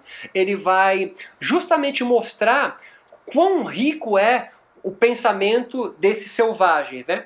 E uma das brincadeiras que ele faz é assim: é, pego um parisiense, é, Levi Strauss. É, ele pega um, paris, pega um parisiense, que naquela época era tipo é, Estados Unidos, né? Tava no topo da cadeia alimentar cultural, né? Pega um parisiense, larga na floresta amazônica. Não vai durar uma semana, não sabe nem para onde vai. Pega um indígena, um ameríndio da floresta amazônica, larga na Champs-Élysées. Tão perdido quanto? Talvez sobreviva um pouco mais. Mas é tão perdido quanto. São culturas, são formas de pensar, são narrativas, é um cosmos diferente. Vocês, assim, não sei se vocês leram Os Sertões, né? Um livro chato, um livro árido, sobretudo o primeiro capítulo. Né? Ele, vai mostrar, ele vai construir é, é, como é formado o agreste o sertão do norte e nordeste. Ele começa. Ele, como sobe os Andes aí vai segurar, como aqui. É, um, é, é uma leitura difícil, é uma leitura seca, árida, porque é assim que ele quer que você pense mesmo e se sinta. Porque é assim que é a alma do, do nordestino. O que ele está querendo fazer assim? Está tentando levar você, leitor, para a alma do nordestino. Porque a gente daqui do sul, do, do sul para ele, né, do sudeste, não consegue entrar naquela mente. Não consegue entrar naquela. E somos brasileiros, né? Mas é uma forma de enxergar o mundo absolutamente diferente do que a gente tem aqui. Então a gente pensar. Talvez seja uma narrativa de explicar um livro chato também. É, pode crer. É. Então há, há, há, há, várias formas da gente pensar. É, de pensar e explicar o mundo. E é claro que é muito difícil a gente se distanciar da nossa e, e, e dar legitimidade para uma outra que não seja folclore, que não seja é um pensamento religioso, é uma forma. É, é, difícil, é muito difícil, é muito difícil. É isso que eu estou tentando construir para mostrar como a meditação vai se adaptando para o nosso tipo de pensamento. Tanto que, por exemplo, adiantar alguma coisa, é... a gente não fala mais de chakra, mas fala de glândula endócrina você não sei quem é do, do, do, desse mundo, assim, vai entender bem o que eu estou querendo dizer. Quando o, o, a meditação, o yoga, vem da Índia, lá do século XIX para o século XX, eles têm uma literatura, uma fisiologia que é sutil. É uma fisiologia que não é física. É como o Espiritismo. Na verdade, o Espiritismo é como ele. O Espiritismo é Ctrl-V, Ctrl-C do catolicismo popular com o hinduísmo. Né? A reencarnação, o karma vem de lá. Para eles tem mais de um corpo. Não é só. É como o indígena que olha para uma onça e vê um humano né? Um ser humano dentro da onça. Ele só está vestido com aquela pele. Eles podem trocar de pele. E não é metáfora. Isso, isso que é genial. Né? A, a de pensar. É, e de acreditar. Né? É, se, se, se permitir acreditar nisso. Né? E ser, né? É. Se for verdade. É mas é muito difícil para a gente se pôr lá, né? Então, a, a, a, quando é, o yoga, a meditação, vem para cá, a meditação vem, vem carregada dessa fisiologia. Chakra são rodas de energia ao longo da coluna que, que fazem você ter mais energia ou menos energia. Né? Prana é uma energia cósmica que circunda o universo, entra pela narina, vai circundando a medula até a base da sua coluna para acender uma outra energia chamada Kundalini, para você se iluminar. Então você tem, você vê o mundo de uma forma diferente. É uma literatura dificílima de você entender. E quando chega para cá, o que se faz se adapta. Não é mais não é mais chakra, são glândulas. São glândulas endócrinas. Não é mais prana, é oxigênio vai, se muda, se ressignifica a linguagem. Para quê? Para fazer sentido para você. Assim como é tão difícil a gente tentar pensar numa outra forma que não seja fazendo uma vacina para curar a gripe, mas chamando pajés ou padres, que é a mesma coisa, para é, curar a, a, aquela galera. A gente acha que o conhecimento humano vem numa linha ascendente quando ela é assim. A gente não está no topo da cadeia de conhecimento. Isso é muito pretensão nossa. A gente vai conseguir se perceber mais pra frente. Assim como o cara do iluminismo achou que estava, nossa, cara, a gente é muito inteligente. E aí quando vão revisitar filósofos gregos, como faz Nietzsche, por exemplo, percebe, nossa, como vocês são burro, cara, como vocês são intelectuais menores. Então, você é, é, quem está com a razão, Nietzsche? Depende de como você se posiciona, pois não. Talvez seja essa questão também, Roberto, que assim, nós somos uma sociedade do resultado, né? Sim. O que importa pra gente é o resultado. Então, se você faz uma, uma, uma prece, uma oração, não cura, e toma um remédio cura, o remédio venceu.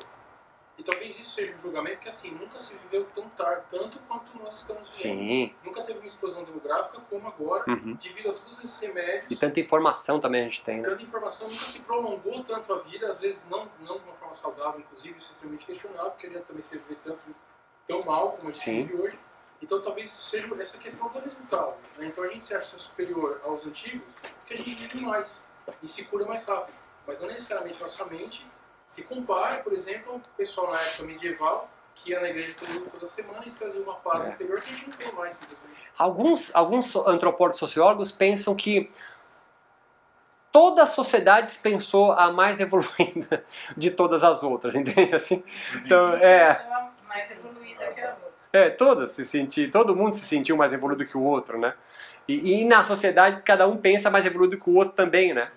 Estados Unidos, um, um cara, Estados Unidos vai achar que nós brasileiros somos nós. Os caras não tem e, e- a gente é a mesma coisa comparado com, sei lá, Suriname, sabe? Agora, toda religião, essa forma de pensar explicar o mundo, ela tem uma estrutura de organização. Isso é uma coisa que eu- a gente era legal a gente conversar, né? A, a religião, né, a gente confunde religião com instituição religiosa e nem sempre ela, ela precisa ser institucionalizada, né? Religião não é só uma um- algo que tem um código ético, tem uma igreja, tem pedra, não. A, a, a religião ela obedece basicamente uma sequência lógica, né? Ela sempre vai nascer é, de uma pessoa ou várias, mas quase sempre é uma pessoa que tem uma experiência diferente, fora do normal, fora do cotidiano. A gente chama de epifania isso. É uma experiência transcendente, porque transcende o ordinário. Quando essa pessoa volta dessa experiência que ele teve, é, e se foi relevante, você tem experiências transcendentes várias vezes, mas não são todas relevantes para você. Você pode estar observando o pôr do sol numa praia e é tomado por aquilo, mas não necessariamente você volta com a explicação do universo para poder. Mas algumas pessoas na história da humanidade teve- tiveram uma ou várias experiências dessa e voltaram com conhecimento diferente. E aí vai para a segunda, segunda fase da formação de uma religião. Se monta uma série de. Pessoas vão se juntar para te ouvir falar. Conta mais, o que aconteceu? O que aconteceu com você? Ou você ficou retirado e voltou agora. Ou teve um- uma catarse e voltou. E você começa a contar dessa experiência, de onde você estava, o que aconteceu com você. Se o que você teve de experiência trouxe um conhecimento diferente e fez sentido para aquele coletivo, para aquela comunidade, eles vão se formar a sua comunidade. No budismo se chama Sangha. É um conjunto de pessoas que querem ouvir o que você falou, faz sentido o que você falou. E vai para uma terceira fase da construção de uma religião, que é quando esse coletivo de pessoas, ou aquela pe- pessoa que teve experiência, vai escrever uma doutrina, as escrituras sobre a experiência dele, que pode ser escrita ou pode ser oral. A Umbanda, por exemplo, é oral, não tem nenhum livro. E aí vai para o segundo, a última parte, a quarta, a quarta fase. É quando se constrói um sistema de atos, um sistema de prática ritual, para que todo mundo vá comungar daquela experiência, ou vai para uma experiência que legitima o discurso daquele primeiro. Você tem então um ciclo fechado, uma experiência, um conjunto de conhecimento advindo dessa experiência transcendente, fora do ordinário, fora do comum, que não dá para colocar numa tabela de Excel a comunidade e aquele que teve experiência vão indo, desenvolvendo as suas escrituras, sejam sutras budistas, seja a Bible, seja o Yoga Sutras de Patanjali, que é do Yoga, sejam, a, a, seja é, o Alcorão, escrituras, orais ou escritas. E aí eles vão, de forma natural, construindo um sistema ritual para que essa comunidade tenha a experiência do mesmo. Essa é a estrutura básica de uma formação religiosa. E o interessante é que a meditação ela entra na quarta fase de uma religião. Nós estamos falando do hinduísmo especificamente, quando a meditação surge pela primeira vez, deve ter outras religiões, mas que chega até nós, ela vem do, do hinduísmo. A religião é um sistema de prática ritual do hinduísmo, primeiramente, para que a comunidade experiencie o que essa, essa primeira pessoa ou um conjunto de pessoas teve na experiência então, transcendente. usou uma prática hinduísta para Positivo. Ele era um hinduísta. Para receber a liberação. Sim. A palavra receber não é muito adequada, mas é essa a É, ideia. ele Não, é né? perfeito. Sim, sim. É, é, é. Ele era hinduísta, ele se ele dedica a sua vida à, à meditação, que é a principal prática é, ritualística do hinduísmo. Há outras também, mas a meditação é a mais forte, introspecção, de contemplação. Mas ele vai ter, a sua pergunta foi muito legal, ele vai ter isso para amarrar a ideia. Ele vai ter uma ideia, uma explicação de mundo muito diferente do hinduísmo. No mesmo sistema de prática ritual. Para um hinduísmo, a vida é plena. O que significa isso? Você já é perfeito em si mesmo. Um católico sofre por quê? Estou vendo um ponto de interrogação, vou dar um passo para trás. Um católico sofre por quê? Você que fez primeira comunhão. Porque é um pecador. Você nasceu com o pecado original, Jesus morreu para redimir o pecado de todos. Então você sofre por quê? Você erra por quê? Porque é óbvio, você é um pecador. Onde eu vou ser feliz? Num outro mundo. Simples. É papo reto. E se eu cometer algum tipo de, de infração, de, de problema que eu vou sofrer mais? Comunga, se confessa. Tem todo um sistema ritual, tá pegando a ideia? Para que você se purifique, o nome que você quer dar para isso. Para o hinduísmo, não. Você é perfeito mesmo, você não é um pecador. Pegou a ideia? Você não nasce imperfeito, você nasce perfeito. Aí você que é sagaz, estudou em casa, se pergunta, beleza, por que, que eu sofro então no sistema de pensamento hinduísta? Ele vai dizer que é porque você é ignorante. Ignorante do quê? De não perceber que você é perfeito em si mesmo. É a historinha que... Pois não. Legal. Aí ele vai fazer o que? Ele vai construir um, uma- um sistema ritual, leia-se meditação, para que você vivencie a perfeição que você já é e para de sofrer como bobo. Estamos juntos até aí? E o budismo? Ó, o budismo utiliza o mesmo sistema ritual, é a meditação. Mas o que, que Buda se ligou? Vem com o tio na ideia. Que você não é pleno. Você é um vazio. Ele, Calma. Ele vivia isolado, né? Ele era um príncipe. É, Vivia, vivia ali na a história mítica dele, né? Ele vivia no castelo, só com coisas bacanas, não sei o quê, e quando ele sai, pela primeira vez, ele vê o sofrimento. Basicamente é isso. E a primeira máxima dele é a vida. explicação para isso. Ah, Não tem, sofre, não se dá. É, exatamente. Ele, ele, ele entra em contato com o sofrimento humano. Essa é a história do, do budismo. Né? Não, primeira nobre verdade. A vida é sofrimento. Schopenhauer pega isso e fala, meu, a vida é sofrimento mesmo. Aí vai o niilismo total. É... Só que ele na meditação não vai perceber que você é pleno. Ele vai perceber que você é vazio. Pode parecer igual, mas é muito diferente. Pleno significa que você permeia tudo. Você faz parte de tudo. Você influencia tudo. Vazio, você é um vazio. Você é um nada. Por isso que os zen budistas fazem aquele desenho que é um círculo. Você é um vazio.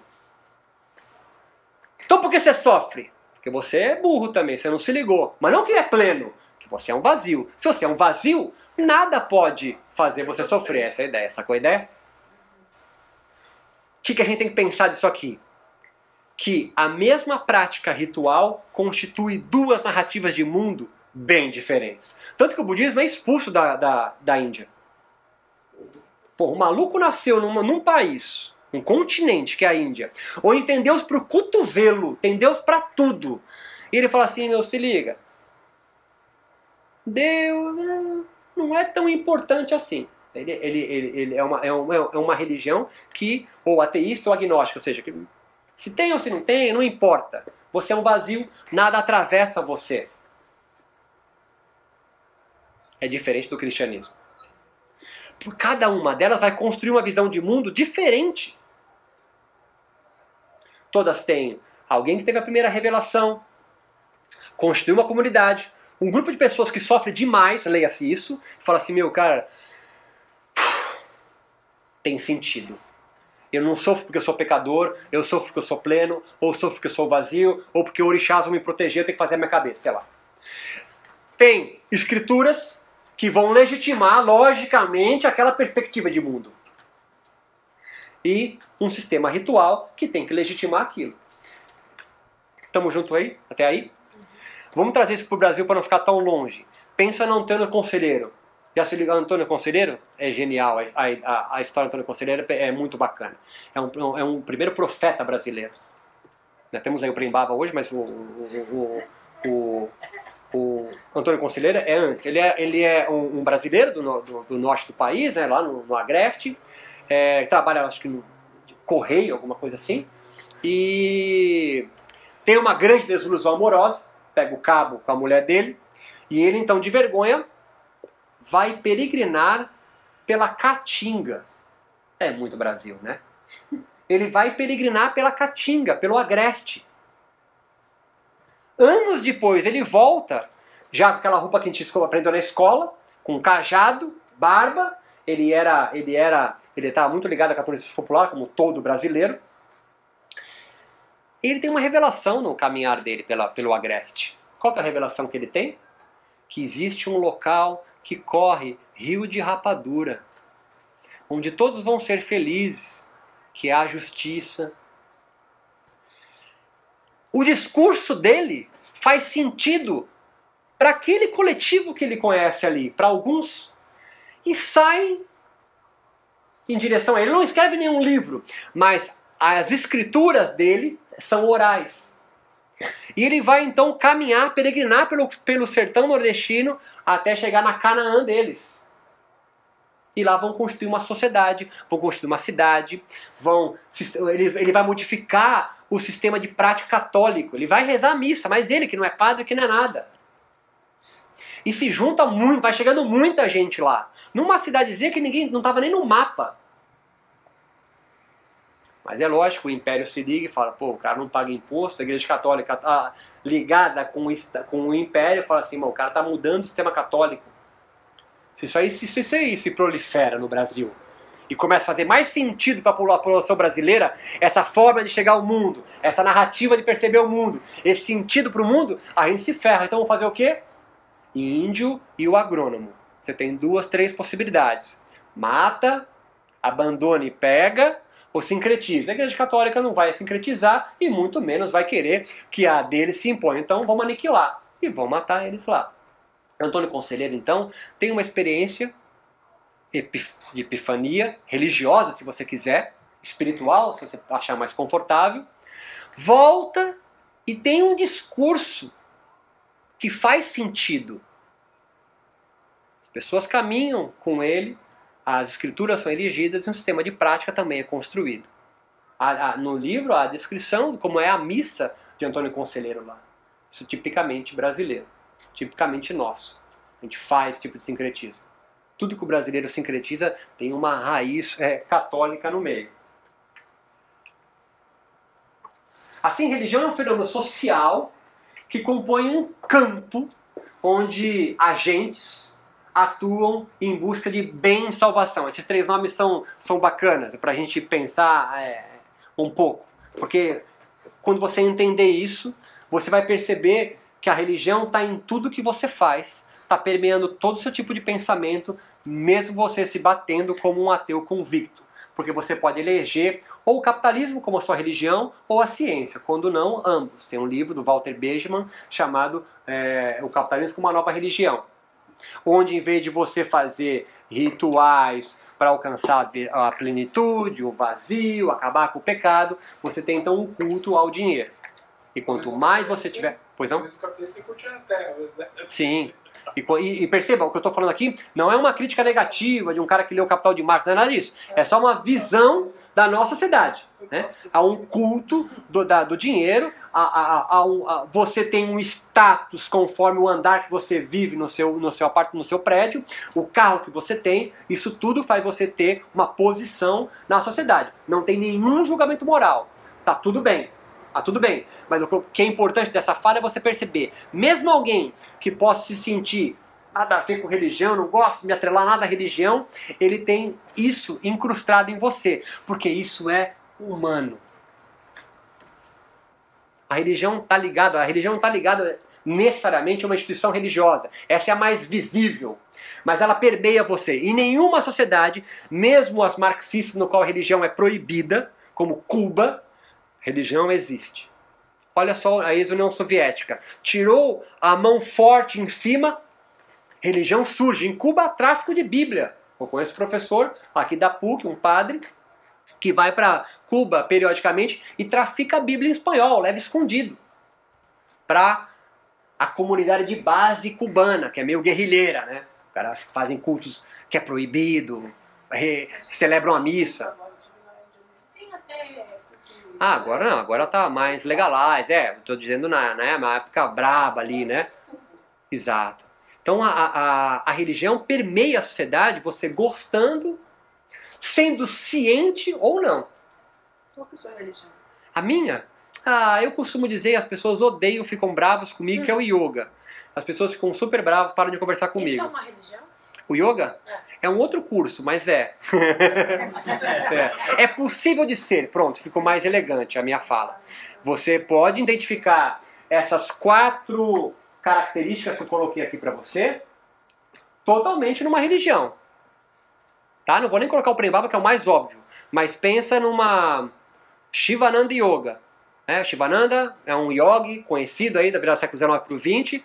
É, tem uma experiência que ele teve, tem uma comunidade, tem até roupa, tipo de roupa igual, é, tem escrituras, Yoga Sutra de Patanjali, Hatha Yoga Pradipika, tem livros que, que dizem como você deve viver, o que você deve fazer, descreve até como a sua casa deve ser. É, e é um sistema prático ritual, que é o mais óbvio, a prática de yoga. Para quê? Para você ter a mesma experiência lá atrás. E, e, sim, é possível pensar em yoga. Mas não me xinga nisso, que é o que eu mais gosto de falar, e a gente vai para o outro lado. As pessoas ficam bravas comigo. Espiritualidade. Sim. Eu acho que é, é você pode, a, a, tua religião pode ser composta de várias religiões e você escolher um percentual de cada uma. Espiritualidade eu tenho uma definição que eu gosto muito que é assim. Espiritualidade que você tem pessoal. Você pode ir em uma igreja. Mas se você alguém te perguntar como que é a tua espiritualidade, você conseguir explicar, já virou religião. Entendi. Espiritualidade é algo pessoal seu. É o teu secretismo, é a tua loucura maravilhosa que você faz com você mesmo. Mas quando alguém te pergunta como é a tua espiritualidade você começa a explicar, aí vira religião. Por exemplo, a minha espiritualidade pessoal. Mas o que, você faz? Eu tenho um sistema prático, ritual, é, eu vou numa, na cachoeira fazer oferenda para as minhas divindades, os meus gnomos, é, eu tenho alguns livros esotéricos que eu leio. É, é é a mesma coluna vertebral. Tem a experiência, tem as escrituras, você pode ter uma comunidade que. Mas ela acaba que... sendo única. Sim, tudo bem. A religião não precisa ser institucionalizada, a primeira fala. Que, Sim. Pô, pega 70% dessa, 20%. É o que mais tem hoje. Okay. Né? É o que mais tem hoje, a tua religião pessoal. Os dois ao mesmo é. tempo. O que eu fico batendo na tecla para provocar é que a, pessoa que fala assim, eu tenho espiritualidade e não religião, ele parece ser superior a quem vai na igreja. É isso só que eu provoco, entendeu? Eu quero deixar claro que é igual. Você pode não ter o seu líder, pode ter o seu guru, pode não ter seu padre, seu pastor, mas você comunga do mesmo esqueleto. Aí não vai nenhuma, mas você vai no shopping e se sente feliz demais quando vai lá. Aí já é meio diferente. É uma outra aula, mas não é tanto. Né? Porque você vai na igreja para se sentir melhor, não é? E às vezes você vai né, no shopping e se sente melhor. Só de passear, comprar uma bolsinha ali, um sapatinho aqui. Tem a comunidade, tem as pessoas também. Há escrituras também, de parte oral. Mas há também o culto. Mas é uma Mas outra aula essa. quase em, em, em problema moral, né? Moral. Ah. Rapidamente, só pra gente tocar o próximo slide. Mas vai num shopping. Qual é aquele mais sofisticado daqui? JK Iguatemi. Vai com o seu vira-lata lá, não com o seu pudo que você passou no pet. Vai com o teu vira-lata de bermuda e chinela havaiana. Barba por fazer. Você não entra, tem um código moral. Está entendendo? Vai na igreja evangélica vestido de macumbeiro. Você não entra também. Não é tão diferente. Quais são as quatro coisas? A experiência, as escrituras, a comunidade e Cai na prova isso aí. o ritual? É, sistema ritual. Obrigada. Robert, mas também se sair. Realmente isso é bem Nietzscheano, né? Se você sair de tudo isso também, você vai acabar com o Nietzsche louco, deprimido. Mas o Nietzsche supera Schopenhauer quando ele cria uma fantasia, que é o super-homem. Mas aquela caída também É. Bom, o marxismo também é outra fantasia, né? Cria uma sociedade sem classe, que é o céu aqui. Várias pessoas já disseram isso, já disseram, não sou eu falando sozinho nisso, né? E o que eu quero dizer é que eu quero que fique claro assim: não tem pra onde tu fugir. É a religião dá sentido pra sua vida. É esse o ponto. Eu tenho, eu tenho assim uma. Toda vez que você vai e olha o céu, Uhum. você imagina que tem um, um tamanho no espaço que não é finito e que você é uma partícula nisso aí, ou você tem uma religião ou você se mata. É. É. Ou acredita na astronomia, na física quântica. não dá. Deixa de ser uma religião. Também, não deixa de É, ser. Você tem que achar uma saída para você. Você tem que achar uma saída. Porque você não é um gato, né? Ela não precisa ser necessariamente cunho é, espiritual, a religião. Ela pode ser a Não. religião do shopping, ela pode ser a religião do... Sim, mas é que você faz quase um culto religioso lá, né? É, Isso quer dizer, não precisa ser um culto a uma divindade, sabe? É, é esse ponto. É isso que eu queria que vocês tivessem. É, é- é essa perspectiva, esse óculos, sabe? De entender religião e um monte de coisa que nós fazemos, assim, que permeia isso, né? É o que faz um construto social. Platonismo, por exemplo, que é uma filosofia, não é uma religião. Mas, cara, quando você coloca é, o outro mundo dele como o céu, você, é, você vai construindo, né? Você cultua ele, você pode construir disso uma religião. Agora, fé é uma coisa, religião é outra. A fé faz parte né, da religião, ela, é, a fé faz parte. É uma, é uma convicção de algo que não pode ser é, é, aprovado por uma, pela ciência, pelo- por uma tabela de Excel. A fé é uma convicção, é uma verdade que você tem que não dá para ser muito comungada, não dá para explicar muito bem. É fé, é uma convicção, é uma verdade sua. né? Por exemplo, é, bom, o cristianismo é o mais óbvio, mas é do budismo, que você é um vazio. Explica aí. que tem reencarnação, Encarnação, tem uma o continuidade. que tem o Zé Pilintra. É fé. É fé. E isso não é uma mentira. né? É uma convicção. Você tem convicção de que aquilo é. Por exemplo, para a gente ficar na, na materialidade. A fé, no fundo, é, é- é a tua maneira de ter religião. A fé faz parte da religião. Né? É a sua convicção de viver aquela verdade mesmo não conseguindo explicar A mais B igual a C. Mesmo que você não padronize a religião, aquela religião que você montou para você, é, a fé, ela é movida pela fé. Sim, é uma certeza no qual não dá para explicar. né? Física quântica, por exemplo, é para muitos uma, uma fé e, e constitui religião de alguns pensamentos. né? Você teve física quântica na escola, terceiro colegial, agora não é mais terceiro colegial, quando velho. Mas você teve. Você calculou na faculdade o spin do elétron. Um F2, 2S2, 3P6, 4S2. Você teve isso e não entendeu nada. Você colou para passar. E aí você faz, aí sim, um salto quântico e, e- e- chama de cura quântica. Amit Goswami, é, Alan Watts e outros são gurus. Fica bravo comigo. Esse é o momento que você fica com raiva de mim. Mas não fica magoado. Você não gera raiva. Porque é uma construção que não está pautada nessa forma racional, científica de pensar. Ah, mas ele é físico. Então, tá. Próximo congresso de física da USP, convida a Goswami. Se aceitarem dele estar no púlpito, vão acabar com qualquer argumento dele lá. Ainda mais na USP. Ele nem aceita, porque a construção de pensamento dele da física quântica hum, é outro. É da glândula e do chakra. É uma ressignificação. Você fala, pô, mas isso aí fazia sentido para mim, agora o que, que eu vou fazer? É o índio sendo contraposto ao pensamento do engenheiro agrônomo, dizendo que está em torno da fogueira. Você percebe que é a mesma coisa? Você não está fora disso. No yoga, porque você me instigou, aí não está fugindo da palavra yoga. É, existe uma prática chamada Ashtanga Vinyasa Yoga, uma aula super forte, vigorosa. A aula dura, a aula, leia-se, sistema de prática ritual, dura uma hora e meia, duas. E os caras ali mais convictos faz todo dia às quatro e meia da manhã, porque é um momento mágico. Não dá risada. De nervoso dando risada. E essa série é chamada de série de desintoxicação. Leia-se purificação. Não tem nenhuma diferença do meu irmão. Do meu irmão fazer o banho de ebó. Cada um nas suas convicções. Ah, mas ela está pautada pela ciência. Não está pautada pela ciência. Ah, mas as respostas do yoga têm benefício para a medicina. Tem, pô, tem. Beleza, maravilha, tem isso mesmo. Mas a, toda a fisiologia sutil, né, que, que coordena o yoga, está fora da ciência. E está tudo bem. E esse é o ponto que eu queria que vocês entendessem. Porque está fora da ciência não significa que é menor intelectualmente. A ciência é altamente limitada para pensar o mundo. Ela é menor.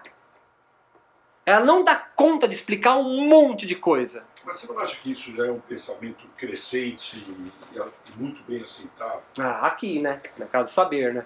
É. Ah, é. Na casa do saber. Não é o senso comum, não. Não. Globo Repórter, sexta-feira, um cara de jaleco branco falando como cientista, de óculos, fundo de garrafa. Você acredita, você nem pensa. Tanto que você adota, não você obviamente, mas a sociedade adota a corrida no Parque Ibirapuera três vezes por semana, meia hora, para ter mais longevidade. Leia-se, para morrer mais tarde. E isso é uma. É, não tem nenhum fundamento, né? Mas causa saúde. É o quê? Não é mais confortável você acreditar. Ah, mas esse é o nosso bate-papo. É o mais confortável que a gente quer. E perceba, você quer ficar confortável. Você não quer ficar desconfortável. O desconfortável é alguém que está buscando um sentido e não tem. O desconfortável que não tem sentido para a vida toma fluoxetina. Então, E antipsicótico. meu. Misturar com esquinho dá até um barato, né? Você já tá falando mal da USP. Que não tomar antidepressivo também? Aí você já tá. Dá um upzinho. É, é demais, é demais. Ainda mais Com no fluoxetina, moderno, né? com esquinho à noite, dá aquele barato. Tem gente que puxa o baseado, não pode falar isso aqui, porque é um lugar intelectuais. Então, a, a, a religião, ela é um fenômeno social, portanto, isso, isso é uma coisa interessante. Ela não é um fenômeno que advém de um outro mundo. Ela é um fenômeno social. Ela faz sentido para um conjunto de pessoas. Eu fui para Alto Paraíso, em, em, em- sabe Alto Paraíso? Ali perto de Brasília, em Goiás. É, e eu tava, faz alguns anos isso, eu estava andando, uma, a mãe do guia chegou para mim e falou assim, precisa, a gente precisa conversar à noite, hein? Nós somos das Pleiades. Tem um encontro hoje pleidiano na minha casa. Falei, oi? tia?" Nós temos tem um encontro de pleidianos em casa hoje. Você é um pleidiano, você veio pra cá por isso. Falei, não, eu vim pra, pra cachoeira. não, você é alienado. Tem um encontro. Você acha que eu fui? Você não sabe ainda que você é pleidiano, mas você é. Exatamente, cara, exatamente. Ele foi. É exato, é óbvio, o jantar mais louco da minha vida e maravilhoso. Todos com a convicção, leia-se fé, de que eles vieram das Pleiades. E o nosso próprio riso aqui é um preconceito muito louco, entende? E eu também tô rindo, tá certo? Eu tô, né? Mas é porque a gente. Nossa, o cara acredita que é das Pleiades, cara, que viagem. Pleiades é um, né, um conjunto de estrelas. pá, pá, é. E tem outros que são de Orion, que é uma outra turma.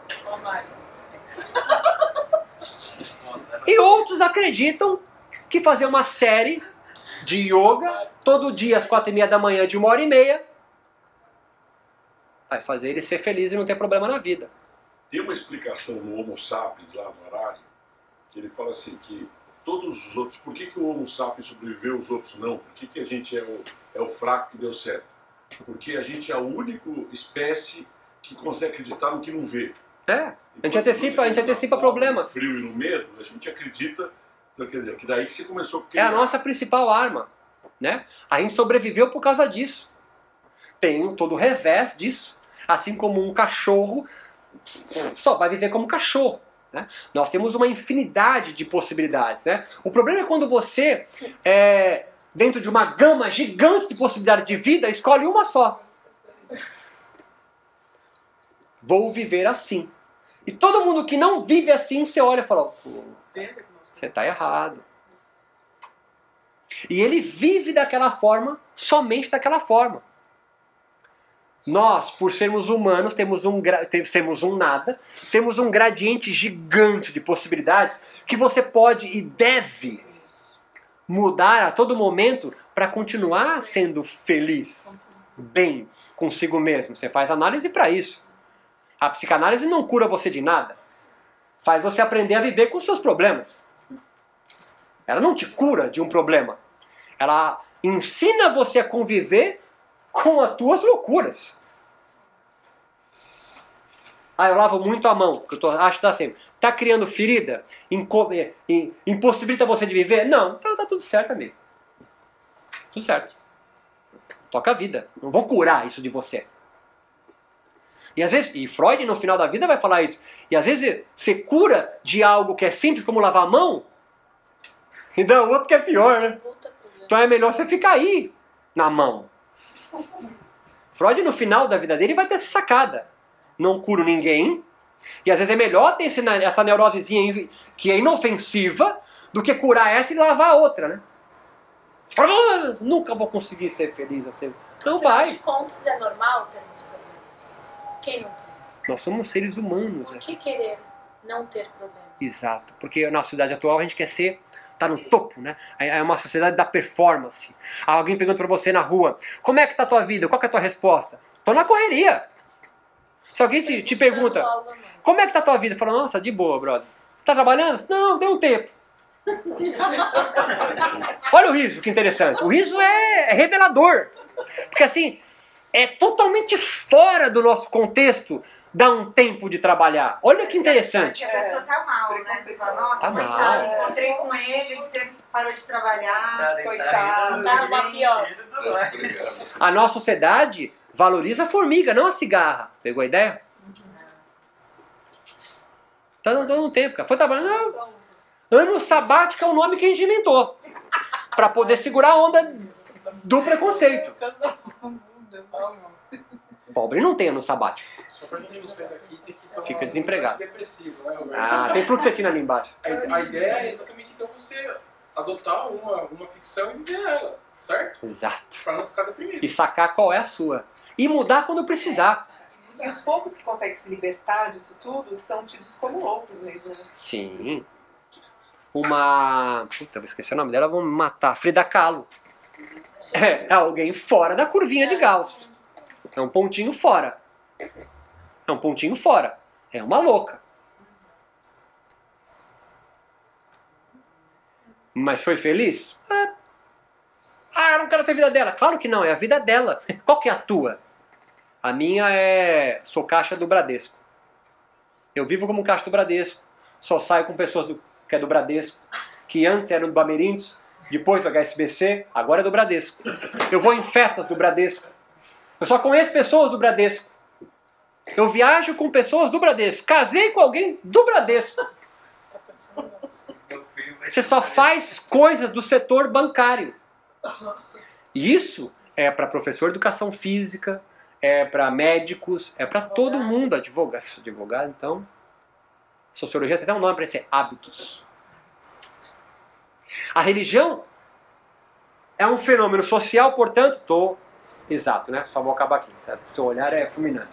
É um fenômeno social, então, que é composto por um campo campo pensa em alguém, agentes que estão lutando por bens de salvação ou de libertação. Cada religião nesse campo está lutando. É por isso que a igreja evangélica briga com católica. Por que, que ninguém briga com o budismo? Porque é insignificante dentro do campo brasileiro. Você está entendendo? Porque Edir Macedo monta uma nota falando para não praticar yoga e nem meditação, porque ele percebe o crescimento daquilo. É um sistema ritual fora. Então eu vou perder a parte. Mas isso está entremeado em um monte de coisa. É um campo de atuação. Que lutam por bem e salvação. Leia-se. Lutam por fazer você ter o sentido de vida deles. E, tá, e assim, não tem crítica. E tudo bem, só estou mostrando, tá? Não é crítica. Né? Ah, vou me libertar disso. Você não vai conseguir se libertar. Tá entendendo? Tu tá enfiado nisso e não vai se libertar. Eu quero que você tenha consciência de onde você está. Sair, tu não vai conseguir. Ah, eu vou me isolar, vou morar numa caverna no Himalaia. Então lá vai ter as pessoas que se juntam na caverna do Himalaia, fazem coisas da caverna do Himalaia, casam com gente que vai para a caverna do Himalaia. Ah, eu vou fazer igual aquele filme, Natureza Selvagem, vou viver sozinho na lá. Sério? Lembra esse filme, Natureza Selvagem? O cara, o moleque quer fugir da sociedade, queima dinheiro, né? Pá, briga com o pai e, e quer ir pro Alasca. Ele vive num trem, num, num ônibus. Sério? Quer isso mesmo pra tu? Não. Ele mesmo escreve, a felicidade só é completa quando compartilhada. Então você percebe, e é isso que eu queria amarrar esse nosso, nosso primeiro encontro para amarrar, para acabar amanhã. É, tu faz parte de uma sociedade, há uma série de atravessadores, há campos, e o religioso é um deles, há campo político, há vários campos. O religioso é um que nós vamos conversar, tem agentes atuando.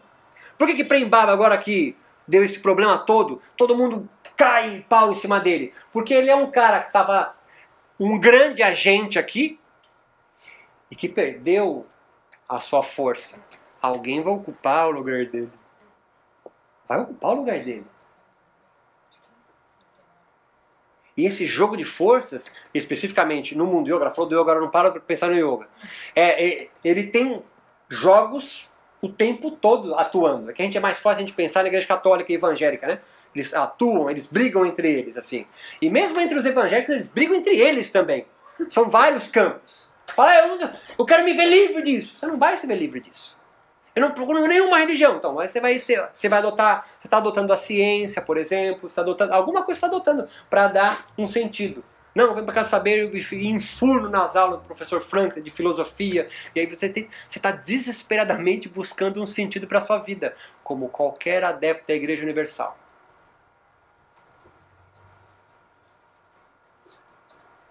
e a gente amarra pensando amanhã nos bens de salvação. Quais são os bens de salvação que talvez vocês estejam já atuando? Quais estão em oferta? Quais você já adotou e nem se ligou? E quais você vai falar, não, esse aqui eu quero para mim. É isso que eu quero aqui. Dúvida, angústia, mágoa, depressão, rancor, busquem ajuda profissional. é. Amanhã nosso encontro é, minha monitora? 11 horas. 11 horas. Muito obrigado. Uma boa noite para todos e até amanhã. Obrigado. Qual que é o último assim? Depois do slam. Ah, vendo isso. É aqui também, né? É. Esse aqui, então. Esse é do yoga. Mas é, mas é, é. Você tem que é,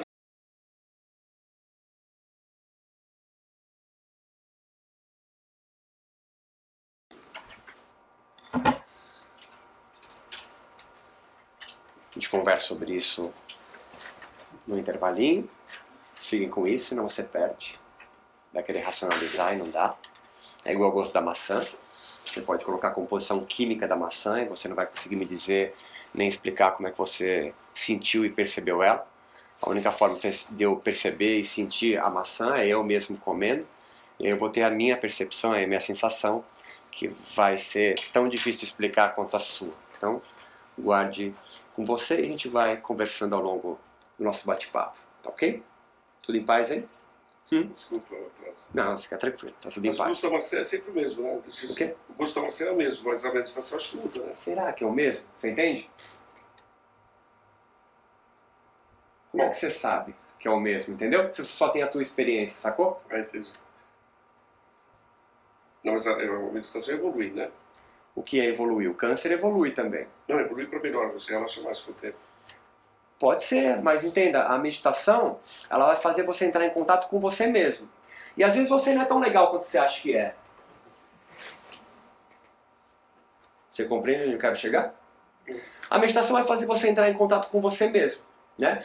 As tretas que você teve com seu pai, com a sua mãe, tretas que você teve ontem, hoje, é, coisas bacanas que você vivenciou, isso tudo aflora na meditação. Isso vem de encontro a você.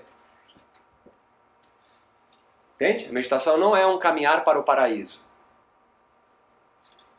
A meditação faz você entrar em contato com você mesmo. E às vezes você mesmo não é tão legal assim. Já fez análise, psicoterapia ou, ou psicanálise? Às vezes você não é tão legal como você imagina ser. A meditação vai te fazer entrar em contato com você mesmo. E não é coincidência que algumas pessoas fogem da primeira prática de meditação. Porque é um espelho gigante que pousa em cima de você ou na sua frente e reflete você mesmo. Então, é, ter, é preciso ter maturidade para você ir digerindo isso, né? Os conteúdos que vão saindo, vão emergindo, vão vindo à tona de tudo que você é. Tudo que atravessou você ao longo de toda a sua existência. A meditação vai fazer você entrar em contato com isso. Então a ideia é, idílica, né? romântica, de que a meditação vai levar você para um estado de bem-aventurança, de maravilhamento do mundo, não é totalmente verdade. Né? A sensação que, a meditação produz, a gente vai entrar na neuroquímica daqui a pouco, ela é sempre de bem-estar, de bem-aventurança, ela libera serotonina, por exemplo, que é da fluoxetina, por exemplo, a dopamina, tem uma recompensa, é, libera beta-endorfina, que traz um relaxamento, uma paz. Mas pós-prática meditativa, o conteúdo que ela vai trazer para você, você vai ter que trabalhar com isso. Seja conversando com seu professor de yoga, seja levando para o seu psicoterapeuta, com seu psicólogo, com você mesmo, mas o diálogo faz parte. Essa ideia da meditação sozinha, você isolado e meditando longe da sociedade, é... não é o foco. Não sei se eu me faço entender, né? É, nós conversamos bastante ontem sobre isso, né? Eu preciso do outro para me entender. O conteúdo que a meditação me traz, se eu não divido, se eu não dialogo, eu fico comigo mesmo, né? É necessário dialogar, sabe? Até para que os conteúdos que a meditação trouxe para você, sensações, percepções, é... comecem a fazer sentido. Porque uma coisa no qual a gente, é, no mundo ocidental, tem muito e muitos livros são técnicas de meditação. Então você pode encontrar uma infinidade, é uma infinidade realmente, de técnicas de meditação. Meditação da vela, meditação mindfulness, meditação zen, meditação de vários tipos. Você aprende vários protocolos de meditar. Agora, são poucas pessoas que meditam dentro de um método, dentro de uma escola, dentro de uma linhagem, dentro de uma tradição, que vai fazer os conteúdos da meditação fazer sentido para você. Estou me fazendo entender não? ou estou me complicando? Sim? Então você tem. Não? Uma coisa é a técnica meditativa e outra coisa é o método meditativo. Toda técnica está inserida num método. A técnica de meditar, zen budista, por exemplo, faz parte do budismo X que é diferente de um budismo Mahayana. Tá entendendo? Então, o Mahayana e o Theravada, essas duas escolas de budismo, são métodos de meditar.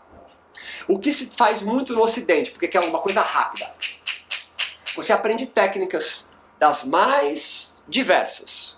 Olha, eu tenho um diploma de budismo, de meditação zen budista. Eu tenho um diploma da meditação mindfulness de Harvard. Eu tenho um diploma da meditação X mas você não está inserido num método. O método congrega pessoas que já meditam há muito mais tempo e vão trocar ideia com você. Um lugar onde você possa sentar e falar assim, cara, tive um negócio, o que aconteceu? Você pode dialogar. Isso é raríssimo. As pessoas invariavelmente fazem prática de meditação 30, 40 minutos, às vezes em grupo. Acabou, enrola o tapetinho, ou pega o seu bloquinho, ou levanta, veste sua sandalinha e vai embora. você sai com uma sensação gostosa. É um analgésico. Estou sendo crítico, agora estou sendo provocativo. A grande maioria das pessoas que praticam meditação praticam como um analgésico. Que vai me recuperar da minha dor é o uísque. Estou sendo provocativo agora, só para. Só. São poucos que meditam e, e, e, e se abre o diálogo. Né? Se, se pode ler sobre aquele método, aquela prática. Então, aprender uma técnica é muito legal, praticar ela é excelente, mas a minha pergunta é: e aí? E, e o que você vai fazer com isso? É como você se treinar futebol e você é expert em chutar, você faz gols de vários locais, mas você treina sozinho. Quando você vai jogar em grupo, você não consegue. Você compreende a metáfora que eu estou falando? É? Você é expert em algo, mas você não sabe o que fazer com isso, a não ser, ai, é uma delícia meditar, dá uma sensação de bem-estar, de tão, tão gostoso, e, e tem evoluído, seu comportamento está melhor, sabe? A relação com seus pais, com a sua esposa, com seu marido, com seus filhos é legal? Ou você ainda continua sendo ignorante, pra gente, naquela, naquele exemplo, né? Isso é só no diálogo que você evolui, aí no sentido, né? Você vai amadurecendo com a prática meditativa. É preciso dialogar, a gente não dialoga. A gente faz é, tutoriais da web para aprender a meditar, por exemplo. Né? Isso é ótimo, você aprende a meditar, é muito legal, você fica formado numa técnica. Mas ela vai te contribuir com o quê? No seu cotidiano. Ela não, sozinha ela não vai fazer, tudo bem? Sozinha ela não vai. É, a palavra que me vem é curar, né? É? Vamos conversando, vamos conversando. Só, pois não, por favor. É o seguinte, é possível, numa meditação profunda, haver uma projeção fora do corpo? Sim. Pode acontecer? Sim, isso chama conscienciologia. Valdo Vieira, um brasileiro, é o que mais desenvolveu isso a partir do espiritismo. Mas é, a meditação no qual mais nós desenvolvemos aqui, trabalhamos aqui, no, aqui eu digo no Ocidente, ela não trabalha com isso, fica no campo da espiritualidade. Um cientista da USP, um cientista da, da Unifesp, não toca nesse assunto, porque fica no quadrado da ciência. Mas os próprios textos do yoga, no qual a meditação é muito trabalhada, é, há, há, relatos nas escrituras do yoga, na, na doutrina do yoga, de você entrar no corpo do outro até. Ok? Ah, só para a gente amarrar a ideia de religião, a gente vai falar rapidamente aqui, depois eu retorno no finalzinho. É, só para a gente pontuar, existe então religião é um fenômeno social, né? Está contextualizado né? alguma coisa que vem de um outro mundo, ela, ela é forjada na sociedade, né? Não é coincidência, eu citei aqui antes de vocês chegarem, é, um livro do Max Weber, o pai da sociologia moderna, O Espírito do Capitalismo, a Ética Protestante, o Espírito do Capitalismo, ele mostra como a, a e ética em filosofia é sentido de vida, né? Como o sentido de vida protestante, que nasce com Lutero, Calvino, faz sentido numa comunidade onde o capitalismo é muito forte. Ele vai estudar isso nos Estados Unidos, por exemplo. Só para dar um exemplo de como uma religião ela vai prosperar, ela vai crescer se fizer sentido para aquela população, para aquele coletivo, para aquelas pessoas. Né? Então não é coincidência que região grega, por exemplo, não existe mais. Tudo em paz? É, é, e, e, e, e, as religiões afro são combatidas das religiões protestantes, por exemplo, dos evangélicos. Né? Eles vão casando e vão forjando novas formas de pensar, novas explicações de mundo, para a gente ficar na nossa ideia da narrativa. Então, quem é que vai fazer essas construções? Quem vai fazer as religiões se alterarem, se critizarem e continuarem vivas? São o que nós chamamos de agentes religiosos. A gente tem, é, na literatura clássica, quatro agentes, né, que podem ter outros nomes, mas os nomes clássicos deles é, é o sacerdote, é o padre, é o pastor, é alguém que representa a instituição religiosa, é o cara ordenado é um Brahmane, é, um, é a monja Coin. Ela representa uma tradição. A fala do sacerdote invariavelmente é: eu não falo por mim, eu, a, a tradição fala por mim. Ele representa uma tradição. É o sacerdote. É ele que mantém os símbolos, os signos, a moral, a ética da religião onde, onde, ele, onde ele vive. É o sacerdote. Nós temos também o profeta. Invariavelmente ele aparece em momentos extraordinários. Antônio Conselheiro era um profeta. Da religião católica. Se você perguntasse para ele, ele falou, eu sou católico. Só que o profeta surge em momentos extraordinários porque é, é um momento no qual é necessária uma mudança. O profeta vem anunciando algo novo. Se ele anuncia algo novo, que o sacerdote acha que é bacana, é bem fazejo, ele continua dentro da congregação. Se ele anuncia algo que é muito distoante do que o sacerdote defende, aí ele é expulso da, da, da congregação. Pense em Jesus, tá certo? É mais clássico nosso. É um judeu, cresce como judeu, estuda como judeu, e aí ele tem uma revelação, tanto que para os muçulmanos e para os judeus ele é um profeta só, ele não é filho de Deus, e ele vai anunciar algo novo. O judaísmo não curte muito o que ele vai anunciar e mata ele. Está comigo? O, o, o budismo, Siddhartha Gautama, é um hinduísta da segunda casa dos guerreiros, no qual ele tem uma revelação, ele é um profeta, então naquele momento, e vem anunciar algo novo. Ah, o hinduísmo expulsa ele de lá. O budismo é uma religião que não é aceita pelos hindus, por exemplo. Tamo junto? Sacerdote e profeta? Eu quero que depois vocês vão devagarzinho encontrando os sacerdotes e os profetas atuando hoje, tá? Isso aqui não é um negócio da história. Eles estão hoje aqui atuando em nós, com vários nomes diferentes. E o nós Maomé? O quê? Maomé. Depende. Para a religião é, muçulmana, ele é o sacerdote, óbvio. Né? Para outros, ele é só um profeta. Aí, dependendo do, da, do óculos que você coloca, você vai caracterizar ele de um jeito ou de outro. Nós temos também é, os místicos. Os místicos também fazem parte de uma congregação. Pense nos derviches, por exemplo. Né? Muçulmanos, aqueles que dançam, né? Que tem, ah, esses aqui. É, eles são da, da religião é, muçulmana. Só que um místico não necessita de um sacerdote ou profeta para trocar ideia com Deus, ou o que seja o nome que você deu. Ele é algo bastante perigoso para os sacerdotes, porque ele é alguém que dispensa é, o, sacerdote ou, ou um profeta para alcançar. Ele vai direto, ele abre um canal direto. Tanto que eles aqui eles dançam, dançam, dançam, dançam, para criar um cone energético direcionado direto para Deus. Depois eles sentam e meditam. Então ele troca ideia direto, ele não precisa de sacerdote. Você que não é mística, você que não é místico e é católico, por exemplo, você vai na igreja. Falar com quem? Com um sacerdote. Falou, olha, eu pequei. É mesmo? O que, que você fez? Você vai contar e o padre tem intermediação. Anjos é, e santos é o que fazem a intermediação, se você é católico apostólico romano, e ele vai, vai dar então a punição para você, olha, 50 Ave Marias, 30 Pai Nosso, não sei o que, ajoelha no milho, depende do que você fez. E aí você faz aquilo, você comunga, você vai comer no ritual cristão da missa o corpo de Cristo. Não é um pedaço de pão amassado. Aquilo é o corpo de Cristo. E você bebe o sangue dele. Não é metáfora. Você literalmente. Por quê? Porque ele morreu para pagar os seus pecados. E você vai fazer isso no domingo. É lindo a, a liturgia disso. Mas se você é um místico, você não precisa ir na missa, entendeu? Você dispensa o padre, você dispensa o dízimo, você dispensa a construção de igreja. Pois não. Médium, por exemplo, seria um místico. O, o, depende, nós vamos chegar lá. O médium pode ser, pode ser um místico é, e pode ser um mago também.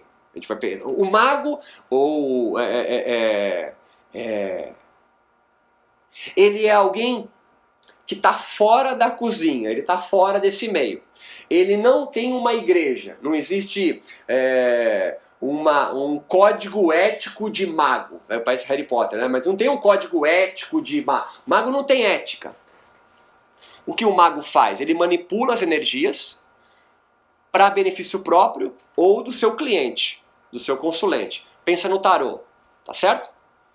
Você não vai lá e, e, e num mago é, pedir conselhos. Não, você vai lá saber o que está acontecendo. Para um padre, para um sacerdote, ele vai te, seguindo a doutrina, vai te aconselhar. O mago, ele é alguém que joga, tem oráculos, por exemplo, para prever futuro. É alguém que vai curar um, um, aí então o espiritismo. Ele vai fazer uma cirurgia em você, tirar um coágulo, alguma coisa em você. E se você é da centro espírita, você sabe que todo centro espírita tem o evangelho no começo. Que eles quase obrigam você a ouvir o evangelho. Você vai lá só porque você quer tomar um passe ali, né? E você é católico. Mas ele, eles te obrigam a ler, a vocês, a, a, a, ao, ao salmo, eles vão ler ali o, o, o evangelho segundo o espiritismo. Porque eles não querem ser mago. Compreende onde eu quero chegar? Né? Eles, eles fazem parte de uma congregação. Então, agentes religiosos, agentes que mantêm, manipulam é, a, a, a, o campo social que a religião existe, eles podem se comportar como sacerdotes, profetas, magos ou místicos. E esse jogo que é interessante, que quando, quando você começa a entender que eles estão agora agindo, eles existem. Desde o papelzinho, traga o seu amor é, em 24 horas, só paga quando ele voltar. Ação mágica. Você não vira discípulo de um mago. Você vira discípulo do sacerdote, do místico ou do profeta. Tá pegando a ideia? Um mago tem cliente, sacerdote tem discípulo, devotos. Tenta ir casando com seu professor de meditação, tá? O que, que ele é porque ele é alguma coisa. Ele está no campo social, ele não está fora disso. E modernamente, a gente, a, as religiões foram é, lutando e, e, e, erigindo novos sacerdotes, novos místicos, novos magos e novos, é, novos profetas. Na meditação, por exemplo, um, uma nova categoria de agente religioso surgindo são os cientistas. É isso que eu queria amarrar para a gente passar para o próximo slide. Cientistas hoje ocupam papéis dentro da meditação de agentes religiosos, barra espirituais. Você tem muita dificuldade com a palavra religião. É como assim? É... Hoje há médicos que dão aula de meditação, psicólogos, terapeutas. Ah, mas eu pratico no hospital e, claro, sendo provocativo de novo, eu sou sempre provocativo. Para diminuir meu estresse. mas o estresse não é o mal. O estresse não é uma doença. Você compreende o que eu estou falando? O estresse, dentro do campo religioso no qual a meditação, o yoga transita, transformou o estresse, uma resposta inata, biológica, benfazeja e importante. Sem o estresse você não conseguiria estar agora escrevendo na prancheta e sentado me olhando, no mal a ser combatido. Eu sei que isso é novo, calma, vai, vai decantando a ideia. Eu vou voltando nisso mais vezes. O estresse hoje você elegeu como algo a ser expurgado do seu corpo, quase uma um exorcismo. É. Quer, quer, quer para ficar mais claro para você, quer deixar seu professor de meditação muito bravo? Você fala assim, cara, tá estressado aí, cara. Você não é professor de meditação, de yoga? Quem deu risada já entendeu o que eu estou falando. Você titular um professor de yoga ou de meditação de estressado é ruim. Ele se sente moralmente ofendido, porque é um código moral para ele. É um valor moral não estar estressado. Pega a ideia. Eu sei que na sua cabeça está assim, pô, mas o estresse não é legal mesmo. O estresse é legal, tá? O estresse crônico que é deletério. O estresse no qual você não consegue gerar uma resposta adaptativa de ontem, né? E, e tipo, isso é ruim, mas o estresse em si, hipotálamo, hipófise adrenal, libera cortisol, que é o principal hormônio do estresse, ele é altamente bem fazejo. Ele é importantíssimo. Luz do sol vai subindo de manhã, adentra a sua retina, libera cortisol, você acorda. Sem ele você não acordaria. Só que nas novas narrativas, para ficar na mesma ideia, nos novos discursos no construído na sociedade moderna, sociedade do cansaço, como diz um coreano chamado Bayo Shohan, ou, ou líquida, é onde o Bauman é o mais conhecido, é, o estresse é algo no qual eu quero eliminar da minha vida. Mas é um estresse, é uma construção religiosa do estresse. Vem com o tio, calma que é costurada pelos cientistas também, pela biomedicina, é legitimada. Você não precisa pegar os sutras hinduístas para legitimar a, que a meditação é boa. Você não faz isso. Não, mas você coloca uma série de artigos científicos. Hoje o cientista é um agente religioso também. Pois não. Sim. É, teve na década de 50, 60 o tal do Cooper. Sim. Que o cara é, fez uma história que fazer exercício era importantíssimo. Uhum. Até essa época ele não se fazia exercício. Uhum. Né? É, e teve academia canadense, teve um monte de moda disso aí. Sim. Hoje é o crossfit. Hoje, não, mas hoje virou regra. Hoje virou regra. Todo mundo sabe que o exercício faz bem, que o exercício melhora a vida. E seja exercício andar a pé.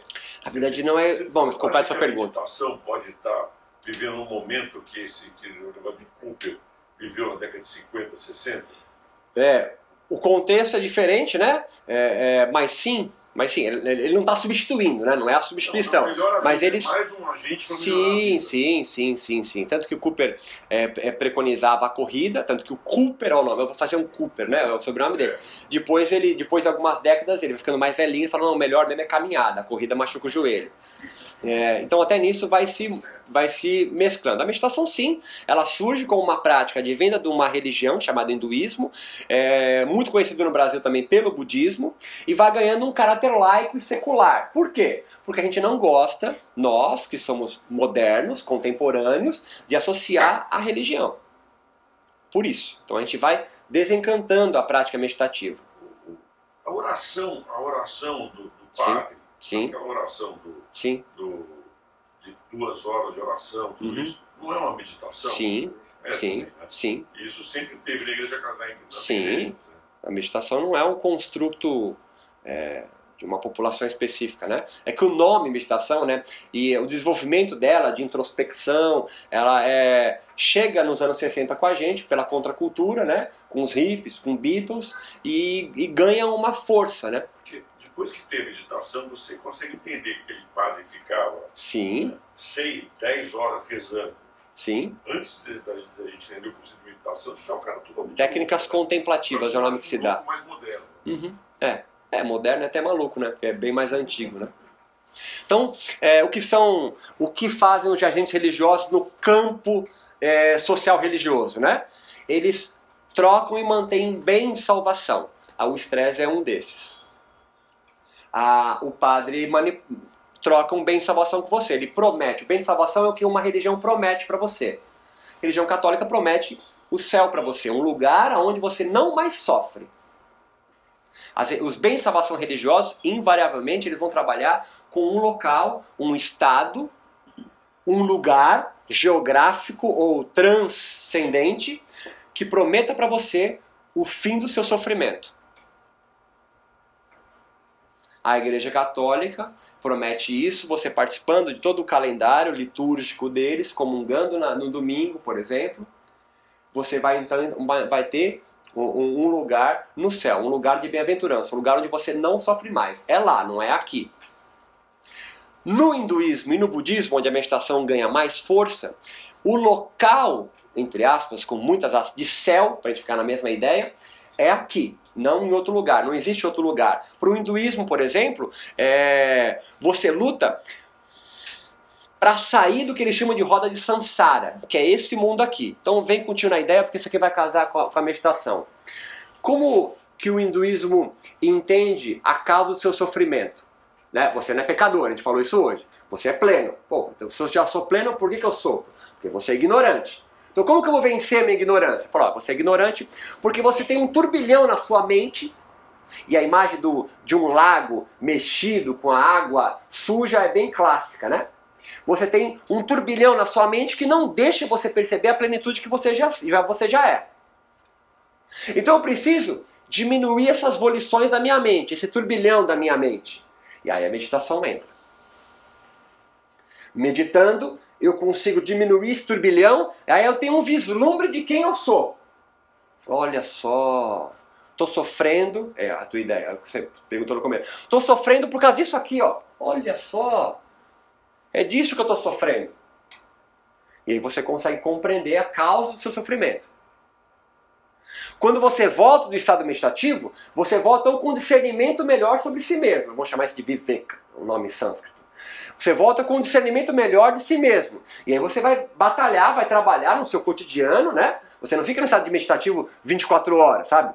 Não. Você tem a experiência e aí você volta, entre aspas, para o ordinário, para o profano, para o cotidiano, mas você volta com uma pérola da meditação. Você volta com um discernimento melhor da causa do seu sofrimento. Então perceba, só para te comparar com o cristianismo, que é muito próximo da gente. Para o cristianismo, é só em outro lugar, não é aqui. No, hindu, no hinduísmo, onde a meditação ganha muito mais força, a partir do yoga, do, do budismo também, você é aqui. É aqui. Então a meditação diária, duas, três vezes por dia, por exemplo, é para você compreender que você sofre pela ignorância de perceber que você já é pleno e sem sofrimento. E aí você vai lutar para não reencarnar mais dentro do, da, da, cosmologia hinduísta. Você vai lutar para você não reencarnar mais aqui. Ao contrário do espiritismo, a reencarnação hindu, hinduísta não é benéfica.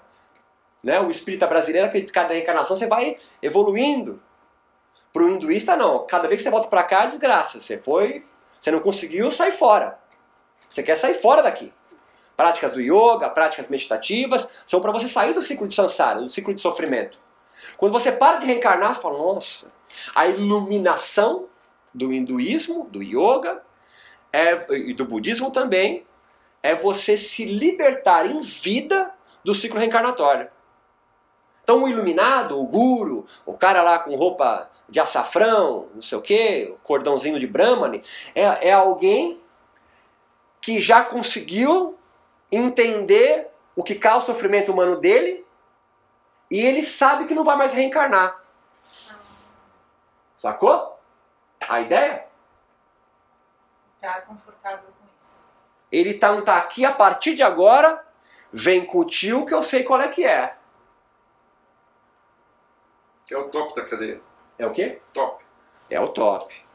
A pergunta que você que não quer calar, que você tem que fazer para mim, você que é aluno perspicaz, estou em casa ontem, é assim: como é que eu sei que o maluco está iluminado mesmo? Tu não sabe. Você precisa da fé, da convicção e, óbvio, observar o comportamento dele também, né? Como a gente faz de todo mundo, né? Pegou a ideia disso aí? E você consegue entender que é uma historinha, isso? Que é uma narrativa para ficar bonito o nome? É um discurso? Você pode adotar qualquer um desses. Você não precisa abandonar o cristianismo, sacou? Não, é que, puta, não faz sentido, não pode falar a palavra, não faz sentido para mim essa construção. Tudo bem. Mas não critica, não tenta destruir. Porque faz sentido para um monte de gente. Escolhe o seu, para de ser chato. Todos eles têm sentido. O cristianismo, a história da reencarnação, de ser feliz para frente é um dogma, né? Acho que 50% dos cristãos não acreditam nisso, né? Sei lá, uma percentual grande, não sei quanto, quanto que é. Cuidado com as estatísticas, meu amigo. Cuidado com a tabela de Excel. É, é que você não acredita, entendeu? Se eu trago o índio aqui que dançou da fogueira para fazer chover, você vai falar, nossa, cara, de onde você tirou isso, meu? Tu já comparou quem dançou, entendeu? É a é o nome se dá também à cultura, né? É a forma como ele enxerga o mundo, entende? Roberto, pois mas não. assim como o espiritismo, também é, as pessoas não vão evoluindo, é, reencarnando e evoluindo, e chegar uma hora que... No hinduísmo, eles não entendem esse tipo de evolução, sabe? Eu entendi a diferença da evolução do espiritismo pro É, pro, pro espiritismo, toda reencarnação é bacana. É um degrau É um degrauzinho. Pro hinduísmo, você não tem essa certeza. Depende do que você fez na outra vida, sacou? Se você é um Dalit, né? se você é um párea na estrutura social hindu, você vai viver a vida pianinho para que numa próxima vida, que saia eu volte de uma família Brahmani, porque é só lá que eu vou conseguir mais fácil, entendeu? Ô, Roberto, pois não. Mas quando no hinduísmo você alcança esse topo da cadeia, ele acredita que quando ele morre acaba tudo, ele vai para algum lugar? Ah, tem um monte de mundo, né? tem um monte de mundo, né? Tem um monte de mundo. Mas ele sai daqui, que aqui é a desgraça, né? Não volta mais. É, assim como o Espiritismo acredita que é o hospital aqui, o hinduísmo também acha. É, esse mundo agora nosso aqui é de. Provação. É a desgraça. Provação é bem cristão, né? Mas é essa a É, O ideia. espírito usa muito. É, é, o espírito é Tem cristão. conceito de punição, volta. Tem o que chamam de karma, né? É, é, depende do que você fez. Ficou clara a ideia do sacerdote, profeta, místico, certo? Não vai cair na prova, não se preocupe. Então, bem e salvação é, podem ser mundanos, ou seja, uma religião pode, pode prometer para você saúde, riqueza, vida longa. As religiões brasileiras, invariavelmente, são todas terapêuticas. Se você parar para pensar. As religiões no Brasil, elas têm caráter terapêutico. Espiritismo, cirurgia espiritual. Quem nunca foi benzido, né, pelo menos acima de 40 anos, eu acho, tem sempre uma benzedeira do bairro que é cristã, que faz um papel mágico. Olha que interessante. Isso, ah, é, o Brasil é rico demais nisso, né? Isso, o Brasil é muito Brasil. É um- é o- a, a, a benzedeira é um mago. No interior é mais forte ainda. É, no. Você sabe que existe pelo telefone já, né? Você liga para uma benzedeira, Aplicativo. dá risada de nervoso, né? Porque está dando risada de nervoso, porque é isso, né? Aí você coloca um copo, não sei o que, ela vai te ouvir e vai dar a benção pelo telefone. Pela internet, há tutoriais disso também. Isso é lindo, isso é rico demais, entendeu? Porque. E, e o riso é justamente a ideia de que você tem plena que você está superior a isso, entendeu? Que esse cara é, é um pensamento selvagem. Isso é muito legal. É muito legal, porque você entende que você tem um pensamento maior, mais intelectivo, mais sofisticado do que o indígena ou de alguém que faz uma prece pelo telefone. E na verdade você não tem a menor ideia que você realmente é melhor do que ele, intelectualmente dizendo. Mas eu tenho plena certeza que o engenheiro agrônomo ele é mais sábio do que o menino da, da Santana da Fogueira. Dessa forma, a gente pode entender que as religiões no Brasil, ela- por esse caráter terapêutico, é, é o espiritismo, o próprio Santo Daime, que é uma religião mais moderna, não é mais moderna, né?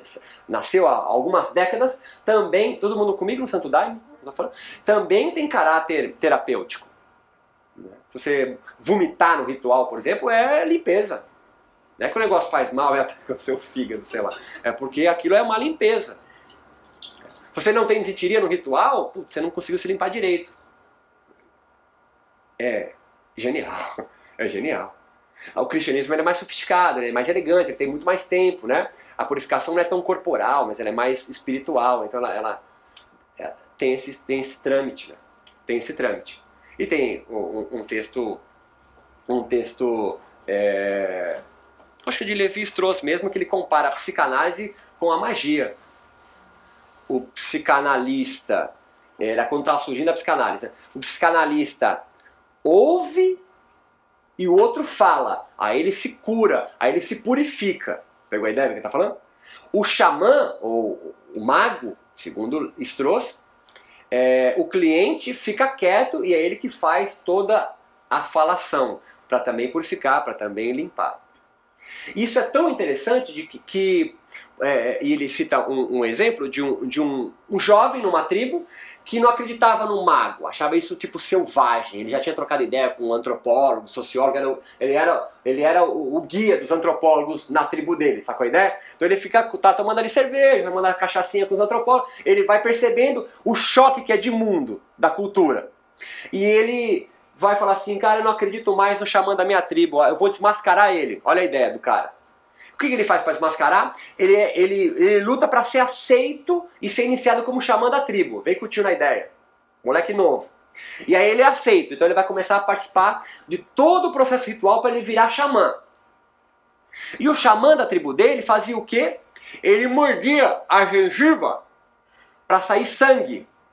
E aí quando ele tinha, ele ia curar alguém, ele mordia, saía sangue, ele ia lá, olha, aqui tá a doença, hein? E cuspia sangue, olha, tirei. Entendeu o que ele fez? Aí o menino falou assim, olha só, charlatão, cara. E ele desmascara o líder, o, o xamã da tribo. Fala, ó, o que ele faz é isso. Mas o que ele faz? Ele pega um inseto, esse menino novo, e morde o inseto. E faz o mesmo processo. Mas olha, Eu não mordi, não é sangue. Mas ninguém via ele colocar um inseto e morder e cuspir. Ele também enganava. Pegou a ideia? Só para dizer para a tribo dele que tudo isso não existe, é uma viagem, cara. Para de acreditar nessas besteiras. Pegou a ideia até aí? Me acompanhou nisso? Só que ao, ao longo do tempo, chega um xamã de uma outra tribo para desafiar ele, para quem tem mais poder. Ele fala, ah, vou desmascarar mais um. E ele saca qual que é o, o artifício, a artimanha que esse xamã fazia. E vai lá e fala, olha o que ele faz, ó, ele masca a raiz. Falou, ah, charlatão. Pegou a ideia? Só que as pessoas começam a buscar ele, porque ele se torna um xamã para a tribo, para aquela cultura muito forte. Desmascarou o xamã da tribo e desonrou o xamã da outra tribo. Para aquela cultura, ele fala assim: nossa, esse cara é muito bom, meu. E as pessoas vão lá para se curar com ele. E ele fala: ó, vou lá, vou fazer. Mordi o inseto. E depois ele começou a perceber que as pessoas se curavam com ele. Falei, putz, eu só mordi um inseto, cara, mas o cara se curou da gripe, melhorou de não sei o quê. Depois de um ou dois anos, ele começou a se questionar, Levi Strauss contando. Será que eu não tenho algum tipo de poder mesmo? Isso é muito clássico nos gurus modernos, sacou? Tem um, um, um documentário no Netflix que é genial, chamado Kumaré. É um indiano norte-americano que fica indignado como os norte-americanos adoram a cultura da avó dele que ele sempre odiou, que é indiana. Então ele se veste, começa a falar como aquele inglês indiano, e ele vai gravando como se fosse um. Você já viu esse documentário? Não. Ele vai. Enfim, não vou dar spoiler total então. Mas ele vai fingindo que ele é um guru que acabou de chegar da Índia. Com, e, e, e, e chama três amigos para ficar meio discípulo. E começa a inventar um monte de coisa rituais de meditação, uh, tchan, tchan, ele começa a inventar. E as pessoas começam a entrar naquilo. E começam a beijar o pé dele. Como o guru. Tem uma hora no filme que ele faz igualzinho o personagem do Levi Strauss. Eu falo, cara, será que eu, eu tenho alguma coisa especial mesmo? E aí ele se desmascara, porque é um documentário. Ele fala pro. Ele já tem, já, sei lá, uns 100, 100 discípulos. Fala assim: ó, oh, gente, esse aqui é um documentário, eu tô tirando uma onda de vocês. Ele fala com isso, mas essa é a ideia. Os caras ficam revoltadíssimos com ele. Porque ele é um agente religioso que eles querem. Ele é um místico, ele é um sacerdote, ele é alguém que está dando um sentido de vida. E eu tirei isso de você. Pegou a ideia? Tá, tá conseguindo pegar a dimensão? É a corrida do Forrest Gump, né? É a corrida do Forrest Gump. Que todo mundo consegue seguir. É. A pergunta que eu, que eu quero que vocês vão se perguntando é qual é a corrida de vocês, né? Porque uma, alguma vocês têm. Então o que, que é. Dois minutinhos, né? O que é a, a meditação? A meditação, então, ela é uma prática dentro daquele, daquele, né? Eu tenho a experiência de um primeiro, eu formo a comunidade, lembra disso não? Eu tenho as escrituras, a doutrina sendo construída e um sistema de atos, um sistema de prática. A meditação, dentro do hinduísmo e do budismo, é o último, é um sistema de prática para que você vivencie a primeira experiência do líder, do primeiro sacerdote, vamos dizer assim. Estamos juntos nisso? A meditação em si, ela não é uma religião, mas ela é uma prática, é uma prática espiritual. É uma prática que advém de uma religião. É uma prática de uma religião. Para trazer sentido para a sua vida, para fazer uma construção. E ela faz com que uma cosmologia, né, uma narrativa, tenha sentido. Seja do budismo, seja do hinduísmo, seja entre os cristãos também. Né? A meditação, então, ela, ela perfaz várias religiões, e, e a partir do século XIX para o XX, um movimento religioso muito forte que vai proliferar a meditação no mundo é o chamado movimento New Age, ou o movimento Nova Era.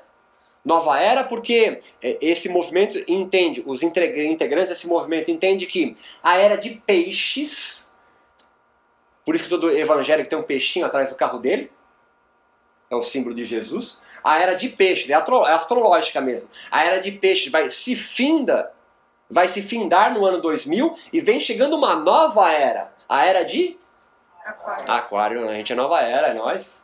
A era de Aquário vai surgir.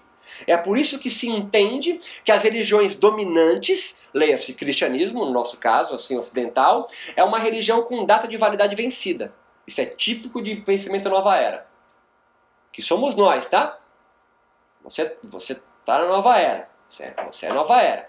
Dá uma arranhadinha em você, tu vai perceber que você é. Nova era entende que as religiões dominantes são religiões que estão com prazo de validade vencido. Mas vai surgir uma, um novo tipo de pensamento, um, novo, um pensamento que vai surgir com a era de aquário. E aí que surge, por exemplo, Alto Paraíso, em Goiás, por exemplo, perto de Brasília, a, é, é, cristais, é, cura prânica, é, capra, surge, né, é, e aí o brasileiro tem o, o Paulo Coelho, é o que vai surgir esse movimento chamado Nova Era, que rechaça religiões mas acredita na espiritualidade, o que é interno, é pessoal seu. Não me filio mais em uma religião. É, todo mundo assistindo é, documentários da Netflix e acha que a religião católica é tudo mando de safado e padres que pegam os menininhos. E eu vou construir então minha própria espiritualidade, que é legal, que é muito bacana, mas traz como to, tudo que o ser humano é herege. Calma, calma. Ficou com esse olhar para mim, penetrante. É, é... ela vai construindo como espiritualidades, religiões individuais, individualistas, que é o que a grande maioria das pessoas tem. Né? Não se filiam a nada. Né? Os Nova Era são religiosos errantes. Então você faz, eles não, não vai, eles, vão, eles adoram cultos, adoram workshops, adoram sair com um diploma de um, de um ritual X, é, é, abraça a árvore, é, uiva à noite com cachorro, corre pelado na, na, na praia, toma banho de cachoeira nu. A, a Nova Era tem uma concepção mais é, panteísta do mundo. E o yoga, a meditação, vai ganhando terreno a partir desse, desse movimento Nova Era. As comunidades alternativas com os hippies é totalmente Nova Era. E o que a sociedade moderna vai fazendo? Primeiro, rechaça, é contra a cultura, mas fazem igual fazem com os punks na Europa. Punk, movimento contracultural, molecada chão de fábrica, que luta contra melhores, é, para melhores, melhor condições de trabalho nas fábricas, Revolução Industrial ali é, inglesa. Então eles para protestar contra aquela sociedade rasga a calça, é, rapa o cabelo, espeta com sabão de coco, rabiscam o tênis, grafitam. O som dos caras tem dois acordes, Mila Ré, ou três acordes é Chopin, o punk rock. É, é, é, a filosofia do faça você mesmo. Ah, não tenho condições. Se vira, meu. Vai, pega uma câmera na mão e uma ideia na cabeça. Isso é movimento punk. Eles vão contra aquela cultura, pega o alfinete e espeta na orelha para ir contra a, a, o inglês tomar chá às 5 da tarde, com um cabelinho bonitinho de ladinho. É um movimento contracultural. Primeiro a sociedade rechaça e depois abre no JK uma loja que já tem o jeans rasgado, já vende o All-Star com a canetinha para rabiscar. E, e tem um cabeleireiro que vai fazer o seu corte punk com gel, vai vender um gelzinho que você compra lá. Você não mais que eu Obviamente, claro. Você não espeta mais um, um alfinete na orelha, você põe piercing com xilocaína, toma injeçãozinha, é antisséptico, tem luvinha. E incorpora no mercado onde você está inserido. A meditação, portanto, faz o mesmo caminho. Vem pelo movimento, primeira aula de meditação no Ocidente se dá em Woodstock. Todo mundo louco de ácido, a primeira aula de yoga que se dá é em Woodstock, por exemplo. As primeiras pesquisas realizadas no Ocidente é, com meditação, óbvio, só vai ser em Berkeley com aqueles malucos da Califórnia. Depois de contracultura, ela vai sendo absorvida. Tanto está no SUS hoje. Está no Albert Einstein. O cara faz quimioterapia, ele tem uma sala de meditação, ele vai meditar duas, três vezes por semana, meia hora, com um médico, porque tem uma resposta benéfica é, para diminuir, diminuir o estresse crônico e melhorar o sistema imunológico, por exemplo. Vai sendo incorporado. Uma aula na Casa do Saber sobre meditação. Isso é impensável nos anos 60. Intervalinho? A gente entra no cérebro.